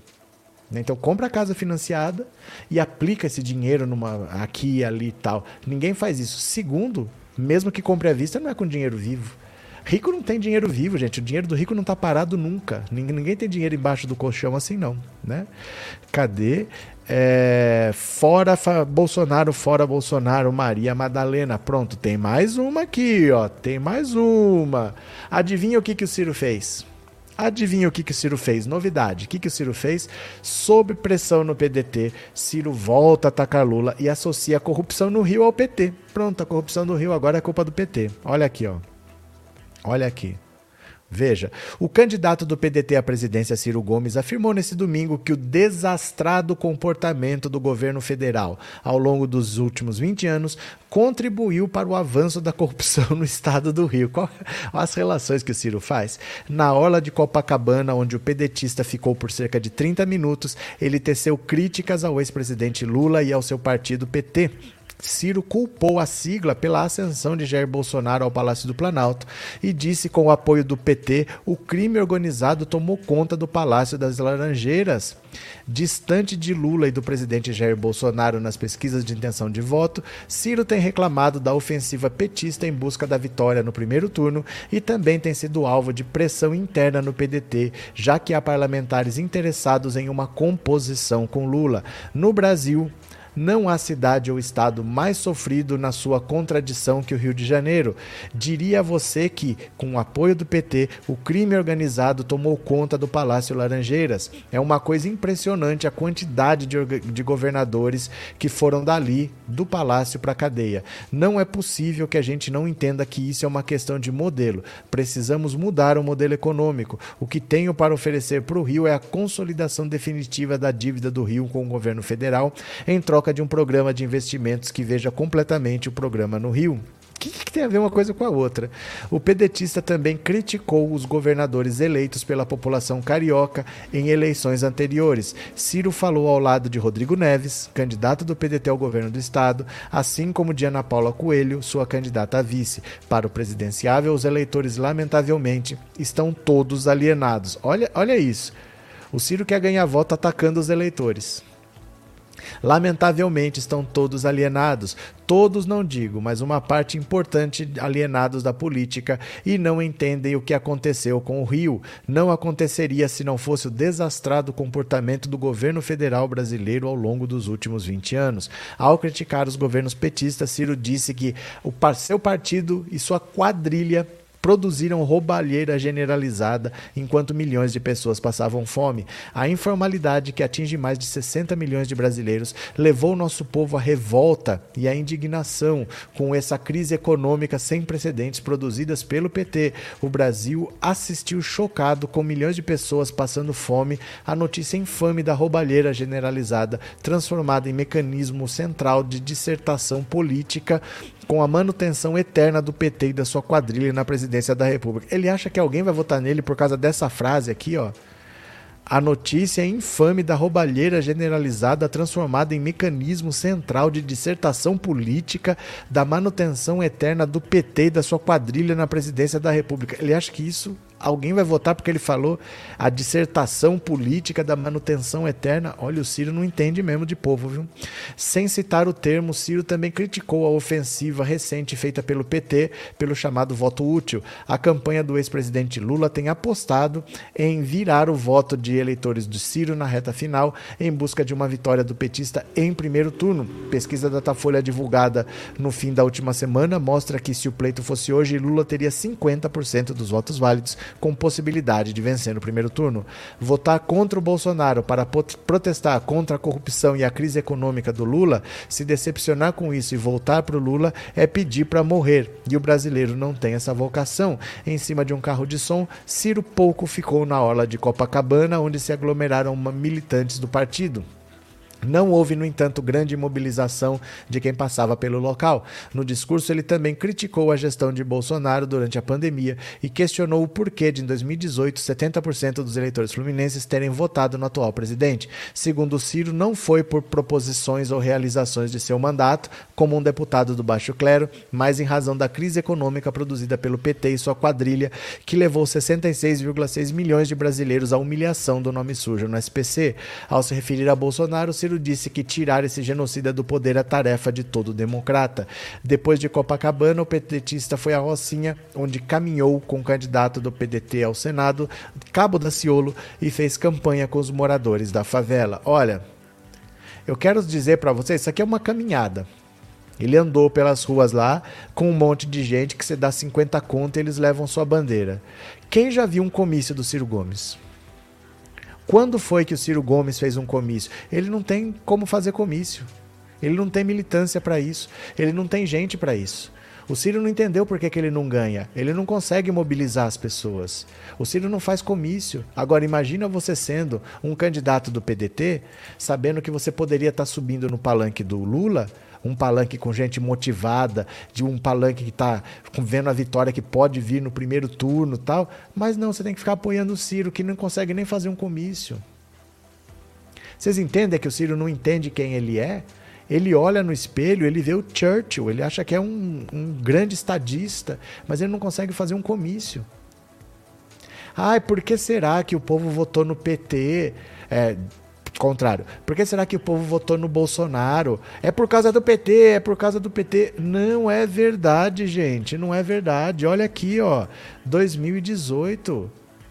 O Lula tinha 39 e o Bolsonaro 19 em pleno 22 de agosto de 2018, faltando 40 dias para as eleições. O Lula foi tirado dessa eleição, senão ele vencia. O povo não votou no Bolsonaro com raiva do PT. O povo estava votando no Lula, estava votando no PT. O Lula não foi tirado da eleição. O, o Lula liderava sem fazer campanha, sem fazer comício, sem dar entrevista, ele tinha o dobro de votos do Bolsonaro. Mas o Ciro repete essa mentira dele em toda a entrevista que ele dá e ninguém rebate. Ninguém rebate isso. Não é verdade o que ele fala, não é verdade o que ele fala, né? Mas tudo bem tudo bem, deixa o Ciro lá. Vamos ver se ele vai falar segunda-feira, se ele já vai para Paris mais cedo, né? Eu já não aguento mais ver Ciro Gomes, de verdade. Eu queria que o Ciro fosse para Paris, se naturalizasse, lá ficasse. De preferência, o Elon Musk tá querendo colonizar Marte. Então ele quer pessoas para irem e não voltar, porque é para colonizar. É para formar lá gente que vai morar lá, ele quer colonizar Marte. Podia levar o Ciro. O Ciro implanta o plano nacional, nacional não, o plano marciano de desenvolvimento e prega lá uma sociedade do jeito dele. Faz lá, faz em Marte, fica lá, Ciro, fica e não volta mais, né? Altaíde, obrigado pelo superchat, viu? Muito obrigado. O padre Kelman foi no debate para oficializar o casamento do Ciro com o Bozo. Na plateia, Ciro não teve o Ciro não teve governo Temer. É, acho complicado artistas intelectuais tecerem algum comentário bom sobre o Ciro. Sabe o que, que é isso? Por que, que tem gente que elogia o Ciro? Porque é gente assim que não é tão direita, que entende, tem algumas preocupações sociais, mas tem nojinho de pobre. Então o cara quer resolver o problema do pobre, mas eu quero resolver da minha casa. Eu tenho nojinho de pobre. Então eu não vou andar com o PT. O PT anda com esses pobres. PT entra em comunidade. Então eu quero ajudar o pobre, mas eu, prefiro, sabe? Ah, eu dou uma cesta básica, já ajudei. Não quero fazer nada. Eu prefiro pegar um candidato que diz aí que estudou em Harvard, que fala complicado, não sei das quantas. Então é uma, uma gente que se acha de esquerda, mas que tem nojinho de pobre. Ah, não, com esse povo do PT eu não quero andar. Eu vou, vou achar um cara que tem um plano. Nunca leu. Nunca leu a porcaria do plano, né? Ó, eu li. Eu posso criticar a porcaria do plano porque eu li. Aí, ó, ó. Tem nada aqui. Um livro genérico, superficial, não tem porcaria nenhuma desse livro aí. Valeu, Altaíde. Obrigado pelo superchat, viu? Valeu de coração. É, Serial Lover. Sete dias para esse hospício começar a acabar. L1T 51. O que, que é L1T? 51 casas miliciano, militolixo, avisamos antigos. Bom, Dê sua opinião, esse negócio de pôr hashtag. É, professor, no debate de ontem, pelo que os candidatos falavam, parecia que o Brasil começou depois do governo do PT. É porque ninguém ali tem nada para falar. O que eu vou esperar de Simone Tebet? O que eu vou falar de Felipe Dávila, que parece o Siqueira Júnior, mas ele fala igual o Dória. Você viu que ele fala igual o Dória, como um gestor, porque o pagador de imposto não aguenta. Ele fala igual o Dória, mas ele é a cara do Siqueira Júnior. O que esperar dessa gente? É atacar o Lula mesmo. E tá certo também atacar o Lula, porque o Lula é o primeiro. Tem que atacar o Lula. Agora, eles não têm conteúdo para atacar o Lula, eles não têm capacidade para isso, né? É... Celson, só que o povo não imaginava que o Sérgio Moro e o Ministério Público estavam alinhados a Bolsonaro. Então, é por isso. Teve que acontecer muita coisa para o Bolsonaro ser eleito. O conto do vigário do Ciro é que o povo estava revoltado com o PT e foi em massa no Bolsonaro. Se o Lula estivesse disputando a eleição, o Lula podia vencer aquela eleição no primeiro turno também, sem fazer campanha. E ele, e ele não conseguiu ir para o segundo turno nem sem o Lula. Aqui, ó. Nem sem o Lula ele conseguiu ir para o segundo turno. O Ciro nunca passou dessa votação ridícula dele. Olha aqui, ó. Ele nunca passou para o segundo turno nem sem o Lula. Imagina com o Lula, né? O Ciro, ele não se enxerga, mas tudo bem. Vamos ver aqui mais uma? Deixa eu ver. Ah, Lula falou uma coisa importante. Dá uma olhada aqui. O Lula falou uma coisa importante. Lula diz que quer acabar com a estupidez de querer privatizar a Petrobras. Aí sim, aí sim, olha só. O candidato do PT à presidência, Lula, disse que se for eleito ao Palácio do Planalto vai acabar com essa estupidez de querer privatizar a Petrobras. Lula destacou que se tornou chefe de Estado novamente, não poderia dizer agora que irá rever muitas decisões do atual governo, mas ele criticou a privatização da BR Distribuidora. Primeiro, eu preciso conhecer o que foi feito. Venderam a BR com o argumento de que a BR tem um monopólio. Há 392 empresas importando gasolina dos Estados Unidos pagando em dólar. O candidato do PT destacou que o país precisa de ordem e que o seu eventual governo trará ao Brasil previsibilidade credibilidade e estabilidade. Vamos acabar com esse negócio das armas. Que porra de comprar armas por decreto? Decreto para arma não. Vamos fazer decreto para distribuir livro didático para todas as crianças do ensino médio no país. A nossa arma vai ser o conhecimento. A gente quer formar os nossos filhos e netos para que o Brasil possa ser competitivo com os Estados Unidos, China e União Europeia.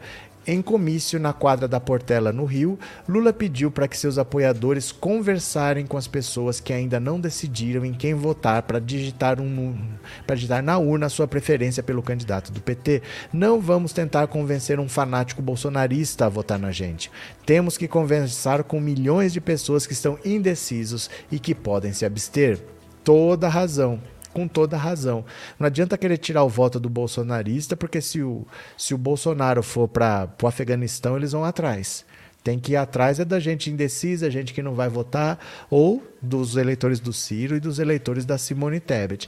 Agora, essa loucura de privatizar a Petrobras, gente, petróleo é um recurso não renovável. Eu não entendo nem por que, que se faz gasolina. Por que, que a gente queima petróleo? Porque o petróleo, depois que acabar, acabou, é um recurso não renovável e existe uma indústria inteira que chama indústria petroquímica. Do petróleo você faz plástico, você faz fertilizante, você faz alimento, você faz remédio. Por que, que a gente queima? Queima outra coisa. Por que, que a gente queima petróleo? Né? Que é uma coisa que é, não é renovável e ele gera uma indústria à parte. A indústria petroquímica é insumo para tudo. Eu não entendo nem por que, que a gente queima. Agora, quem tem, vai privatizar por quê? Por que, que eu tenho isso no meu país eu vou dar. Ah, vem aí um americano ganhar dinheiro com o nosso petróleo. Eu tenho a Petrobras. Eu posso tenho petróleo, tenho a Petrobras, posso ganhar dinheiro, não deveria nem queimar, não deveria, faz, faz carro álcool, faz carro sei lá o quê, faz carro elétrico, mas não gasta, não queima petróleo. Não, a gente tem petróleo e vai dar para os outros ganharem dinheiro. Que, que, loucura que é essa, né? De vender a Petrobras. Eu juro que eu não entendo. Ah, mas tem corrupção. A corrupção é privada. A corrupção é privada. Quando você fala que tem corrupção na Petrobras, lembra, era a Odebrecht que estava corrompendo para conseguir contrato, era não sei quem que estava corrompendo alguém para conseguir contrato. O problema da corrupção é que ela não é pública, ela é privada. Não é privatizando a Petrobras que você elimina a corrupção. Você tem que prender o corruptor. O corruptor é que tem que ser preso, não é a empresa que é vítima da corrupção que tem que ser privatizada. A Petrobras é vítima de corrupção, ela não corrompe ninguém, ela é vítima de corrupção. Né? A corrupção é privada. É, Virgínia, se vender a Petrobras, a gasolina vai para 20 reais, pode ter certeza. É, não tem lógica. Não tem lógica. Quem é que está vendendo empresa de petróleo aí? Vê a empresa da Noruega, que é estatal, a empresa da China, que é estatal. Quem que está vendendo? É só no Brasil que brasileiro acha que tem que vender a Petrobras. Não tem ninguém vendendo empresa de petróleo, não, né? Cadê? É, Henrique, já recebi esse manifesto à nação do Ciroliro. Não vi nem vou ver. Não... Gabriel, se a Petrobras for privatizada, a corrupção vai rolar, vai voltar a soltar. É porque assim, a corrupção é privada. Não é que tem corrupção, tem que privatizar como se a culpada fosse a Petrobras. Não. Quem é culpada são as empresas que corrompem pessoas da Petrobras para conseguir contrato vantajoso. Então a Petrobras ela é vítima de corrupção, ela não é corruptora, né? Agora aqui, ó. Opa, o Lula está demais, está indo atrás de evangélicos para vencer no primeiro turno também. Ó, atrás, de, atrás entre evangélicos, Lula critica Bolsonaro e diz que pastores aliados do presidente não acreditam em Deus. Deixa eu ver aqui. Tô ouvindo um barulhinho aqui. Olha, em um ato no Rio, com o objetivo de ampliar o seu palanque de, para o centro, o ex-presidente Lula reforçou os pedidos contra a abstenção e, em meio a críticas ao presidente Bolsonaro, reclamou da postura de pastores evangélicos aliados do Palácio do Planalto, tema que já causou desgastes à campanha petista no início da campanha eleitoral. Lula participou em um comício ao lado do prefeito Eduardo Paes, na quadra da escola de samba Portela, em Madureira, na zona norte da capital fluminense. Pastor que segue ele Bolsonaro não pode ser pastor, não acredita em Deus, não pode falar no nome de Deus, disse após criticar o posicionamento de Bolsonaro durante a pandemia. Em agosto, Lula havia dito não ser candidato de uma facção religiosa, o que rendeu críticas entre evangélicos. A campanha petista depois iniciou uma ofensiva para recuperar terreno no segmento em que Bolsonaro tem vantagem. O petista discursou para um público que lotou o espaço, enfatizando a importância de sua militância fazer na reta final da corrida eleitoral uma busca ativa por indecisos e pessoas que possam se abster de votar. Ele afirmou ainda que teme tentativas de Bolsonaro tumultuar a eleição no dia do pleito. Esse maluco que está lá é capaz de tirar empresas de ônibus de circulação para a gente não votar. A gente tem que votar, nem que seja a pé, de qualquer jeito. Não é o Lula que quer tirar ele de lá, é o povo brasileiro que está com saudade da democracia, bradou o ex-presidente, completando. Temos que visitar parentes que estão em dúvida, temos que conversar com milhões de pessoas que estão indecisas. Durante o discurso, Lula também provocou o candidato do PDT Ciro Gomes ao dizer que Leonel Brizola, se fosse vivo, estaria ao lado do PT para derrotar Bolsonaro. Ao lado de Lula estava sua mulher, Dona Janja, a presidente nacional do PT, Gleisi Hoffmann, o candidato ao Senado, André Siciliano, o coordenador do programa de governo, Aloysio Mercadante, além de políticos da base de paz no PSD, como Felipe Santa Cruz, Pedro Paulo e Daniel Sorans. É, candidato ao governo do Rio de Lula, Marcelo Freixo não participou do evento organizado por Paz. No palco, Lula e Paz trocaram elogios e prometeram voltar à parceria de quando o petista estava no governo federal e o carioca em seus primeiros mandatos na prefeitura do Rio. O evento arrastou milhares de pessoas para dentro da quadra da Portela. Telões com a transmissão do comício foram instalados também na rua de acesso à sede da escola de samba, que ficaram lotados de espectadores. Durante dentro e fora da quadra o clima era de carnaval, com blocos de rua fazendo apresentações e o público fantasiado com adereços vermelhos e temáticos de Lula e PT. Em sua fala, Lula comparou seu governo ao de Bolsonaro, destacando o crescimento econômico e o controle da inflação do seu mandato frente à atual carestia dos custos de vida, diminuição do poder de compra das famílias. Em acenos para o eleitorado de esquerda, ele prometeu acabar com o teto de gastos e que não terá mais invasão ou garimpo em terras indígenas. O candidato do PT decidiu Perdão, o candidato do PT dedicou ainda seu discurso para destacar que não deve nada para a justiça, classificando o processo que prendeu como perseguição. Ele lembrou do tempo na prisão e se comparou a figuras históricas que também foram presas. Eu na prisão pensava que não podia ficar preocupado. O Mandela ficou 27 anos e saiu para governar a África do Sul. Fui preso para provar minha inocência, disse Lula. Em sua fala, Paz afirmou estar se sentindo emocionado diante de um momento histórico para o Brasil. Em referência ao fato de não ter a presença de Freixo em um aceno ao centro, ele disse não ter a prepotência de trazer votos para o petista. Presidente Lula é maior do que qualquer quadro político do Rio de Janeiro. Ele materializa a esperança do nosso povo. O prefeito criticou Bolsonaro lembrando da morte de seu pai, vítima de Covid-19, que ocorreu no ano passado. Tomo muito cuidado para culpar qualquer governante sobre uma situação, mas será que se não fosse o atraso na compra da vacina, meu pai não estaria aqui do meu lado? No hospital, minha mãe viu o presidente do país fazendo troça de alguém entubado. Estou aqui pela minha mãe e pela memória do meu pai também. Durante o discurso de paz, no entanto, parte do público começou a gritar: U é Freixo. O prefeito que apoia o candidato do PDT para o governo do Rio, Rodrigo Neves, contornou a saia justa gritando U é Lula e minimizando a divisão entre esquerda no estado. É, pode votar em quem quiser, desde que vote no Lula, a gente apoia, disse o prefeito. Olha, Tá ficando bastante claro, né? Tá ficando bastante claro as multidões que o Lula consegue movimentar, que o Ciro não consegue movimentar. Tá ficando claro isso para os eleitores do Ciro. A gente deve, deve ter um voto útil bem forte do Ciro para o Lula, mas principalmente eu acho da Simone Tebet para o Lula, porque até 20 dias atrás ela tinha 1%. Ela sempre teve 1% com a Soraya Tronic. Mas ela ataca bastante o Bolsonaro e ela se beneficia disso porque o Bolsonaro sai de sério, dá patada nela. Então ela acabou crescendo para cinco pontos, mas esse eleitor chegou agora. Não é um eleitor que é fiel, não é um eleitor que sempre apoiou, ele nem conhecia Simone Tebet.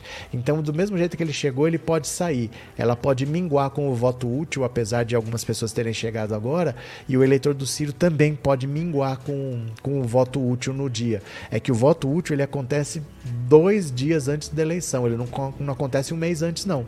Então é lá na sexta, sábado que ele vai. A decisão vai acontecer, viu? Cadê? É, Maria Auxiliadora, como conterrânea desse Ciro, acho que ele vai, que ele deveria mudar de profissão. Ciro vai para a Espanha exercer a mesma profissão da Carla Zambelli. Cadê?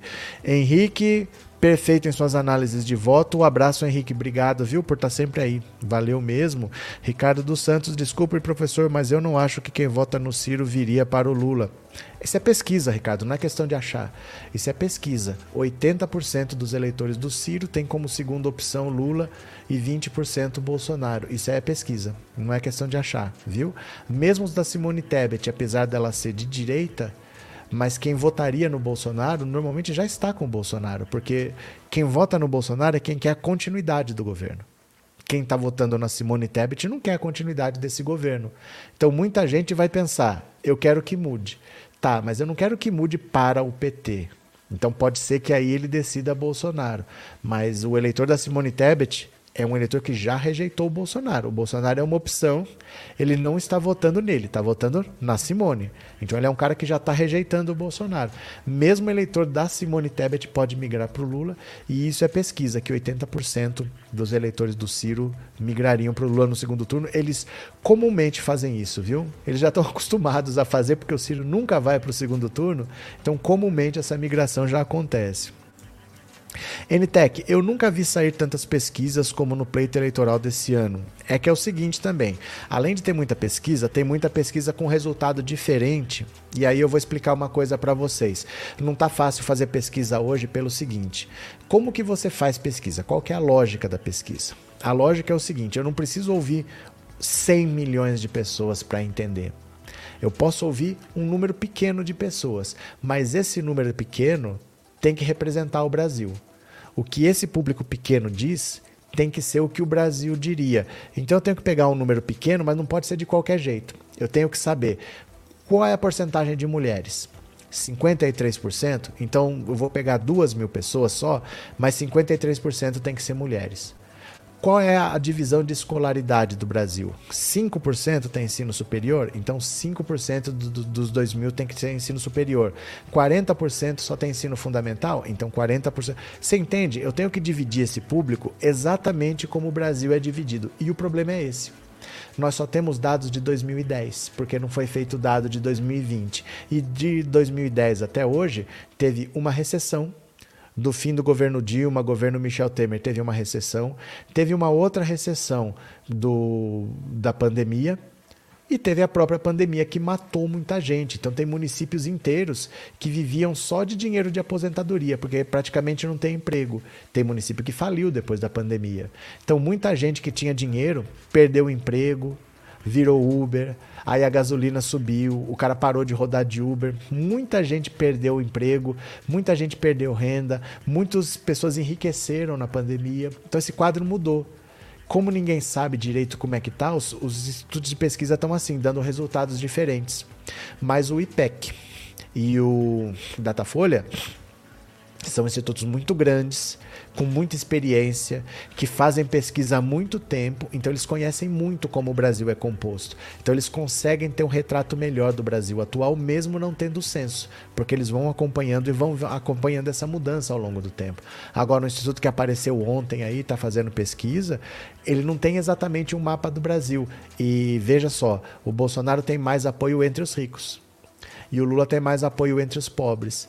Então, com duas recessões e uma pandemia, com isso mudando, impacta demais.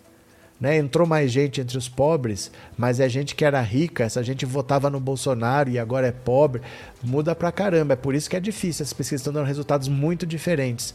Ah, não é só porque é comprada. Ah, é comprada. Não, tem muita pesquisa fazendo trabalho sério, mas com resultado ruim.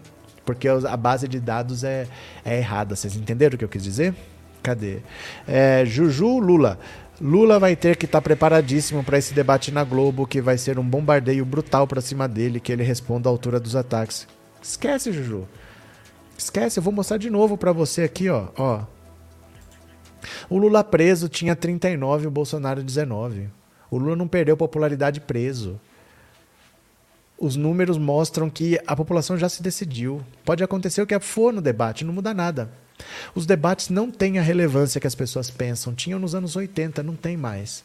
Não aconteceu nada depois do debate da Band, não aconteceu nada depois do debate da SBT, e não vai acontecer nada com esse da Globo, que é muito em cima da eleição. É no dia 29. É o último dia que você pode fazer propaganda eleitoral. Então depois tem 30, 1 e 2 é a eleição. Não vai acontecer nada. Se o Lula for bem, se o Lula for mal, você vota no Lula. Se ele for mal, você vota no Bolsonaro?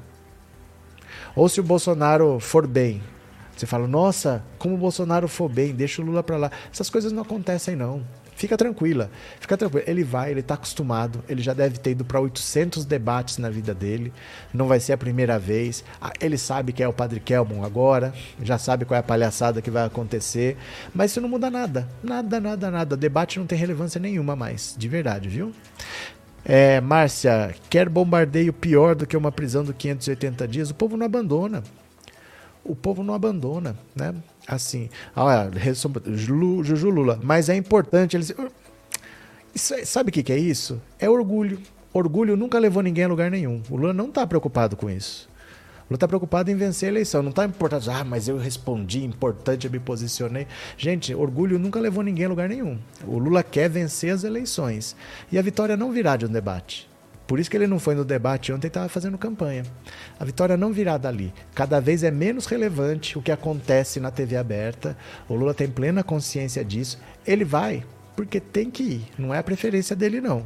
Ele não está nem aí pro debate da Globo, para falar a verdade. Ele vai porque tem que ir, porque ele está acostumado, porque ele não tem medo, porque não tem necessidade. Mas nada mais de relevante acontece em debate, viu? Não, não se iludam com isso. Deixa eu pegar mais uma aqui para vocês, ó. Mais uma treta na direita, treta na direita. Hoje está demais, ó. Mais uma treta na direita. Cadê? Cadê? Treta na direita.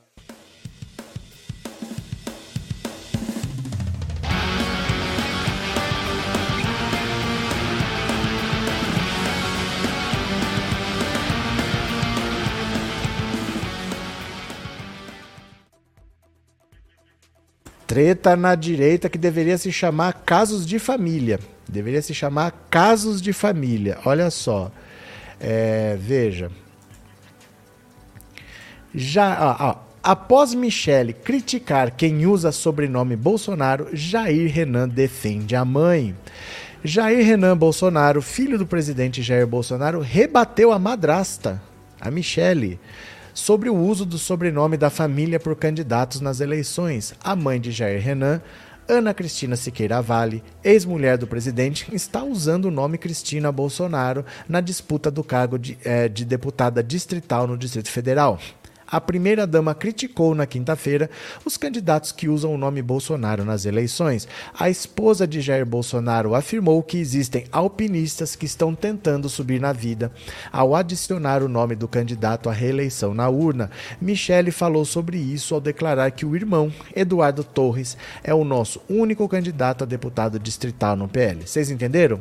O irmão da Michele chama Eduardo Teles. E aí a Michelle disse: ó, ele é o nosso único candidato a deputado distrital. Mas a mãe do 04, do Jair Renan, também é candidata a deputado distrital e está usando o nome Cristina Bolsonaro. Essa é que é a treta. Ó, em publicação nos stories no Instagram, Jair Renan defendeu a mãe e disse que a família apoia sua candidatura. O filho 04 de Bolsonaro afirmou ainda que a fala de terceiros sobre o termo alpinista não reflete a realidade. Minha mãe Cristina Bolsonaro teve uma vitória de vida com o atual, teve uma história de vida com o atual presidente Jair Messias Bolsonaro, onde foram casados por 16 anos e sou fruto dessa relação, onde houve parceria, e muito amor. Portanto, não podemos negar o fato de que a minha mãe teve a sua contribuição com a chegada do meu pai à presidência da República, prosseguiu. Por esse motivo, minha mãe tem direito de usar o sobrenome de meu pai, não por vaidade, mas por fato e direito. Em outra publicação nos stories, Jair Renan mencionou de forma indireta a madrasta. Cristina Bolsonaro, que está na disputa a uma vaga na Câmara Legislativa do DF, tem meu apoio e deixou claro que a fala de terceiros, alpinista, não reflete a realidade. Olha aqui, ó. Michele também usou as redes sociais para falar sobre o uso do sobrenome Bolsonaro durante a semana.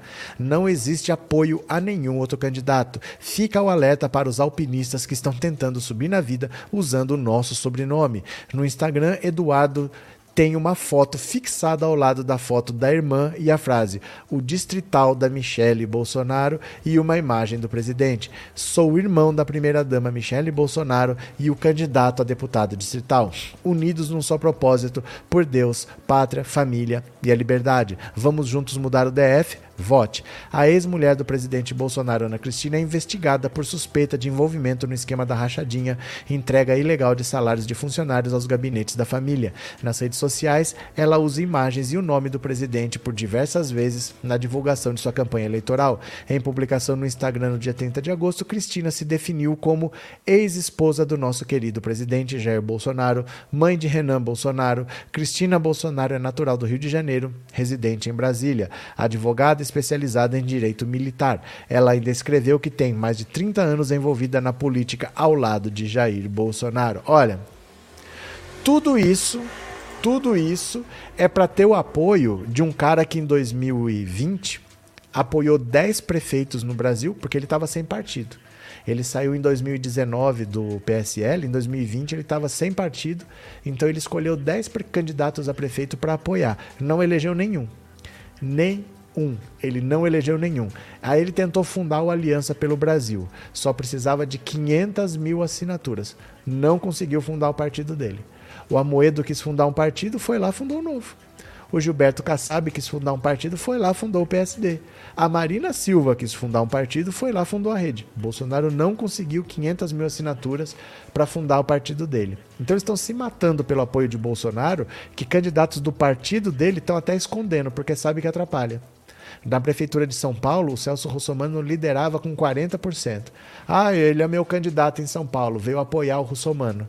O Russomano de 40 caiu para 10, ficou em quinto, empatado com o Mamãe Falei. Ele não elegeu um único prefeito em 2020. Então, não sei se ele vai eleger alguém dessa vez, mas talvez ele esteja brigando por um apoio que não valha rigorosamente nada, né? Cadê? Arlete, torço pela treta que se lasquem. Cadê? Arthur, se o Queiroz der um cheque grandão pra Micheque, com certeza ela é capaz de fugir com o Queiroz, disse o Arthur. Olha, Arthur, cadê? É, diário, o processo todo foi contaminado por um juiz parcial.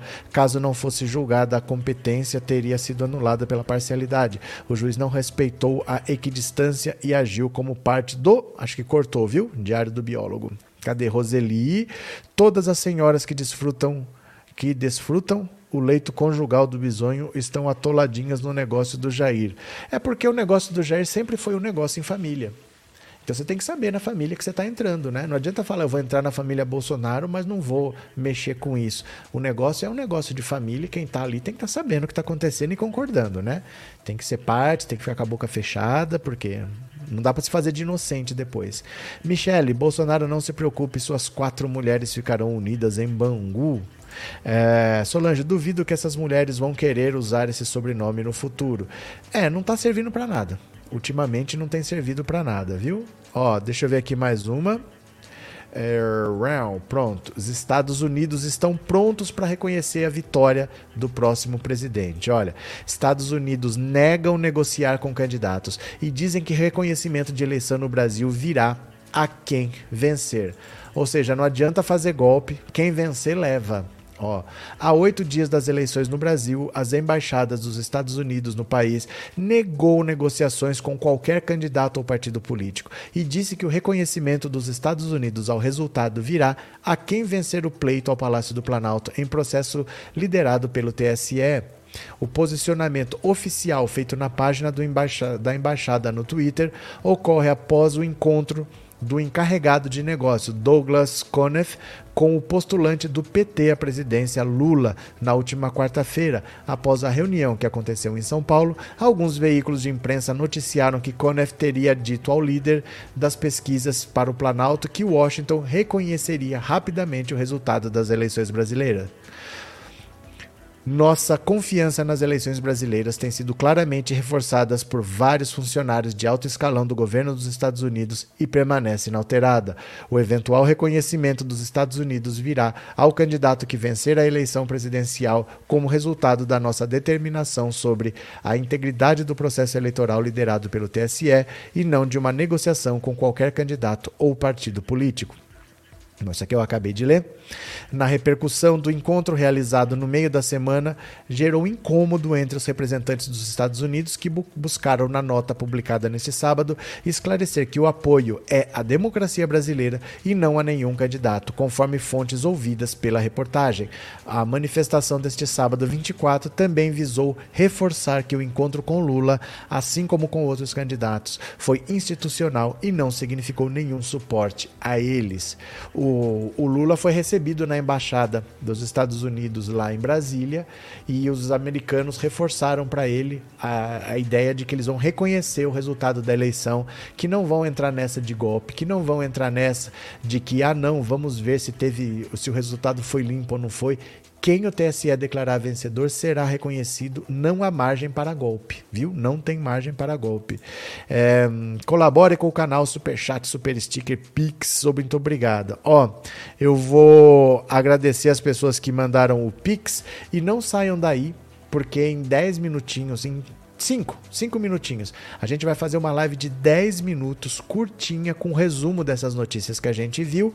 Então fique aí para pelo menos se inscrever no outro canal, mesmo que você não assista, porque se dá algum problema nesse canal aqui, você está inscrito no outro, tá bom? Então eu vou ler aqui a, as mensagens do Pix e a gente vai fazer esse resumo. Eu quero que você vá para lá pelo menos para se inscrever no canal, mesmo que você não assista, tá?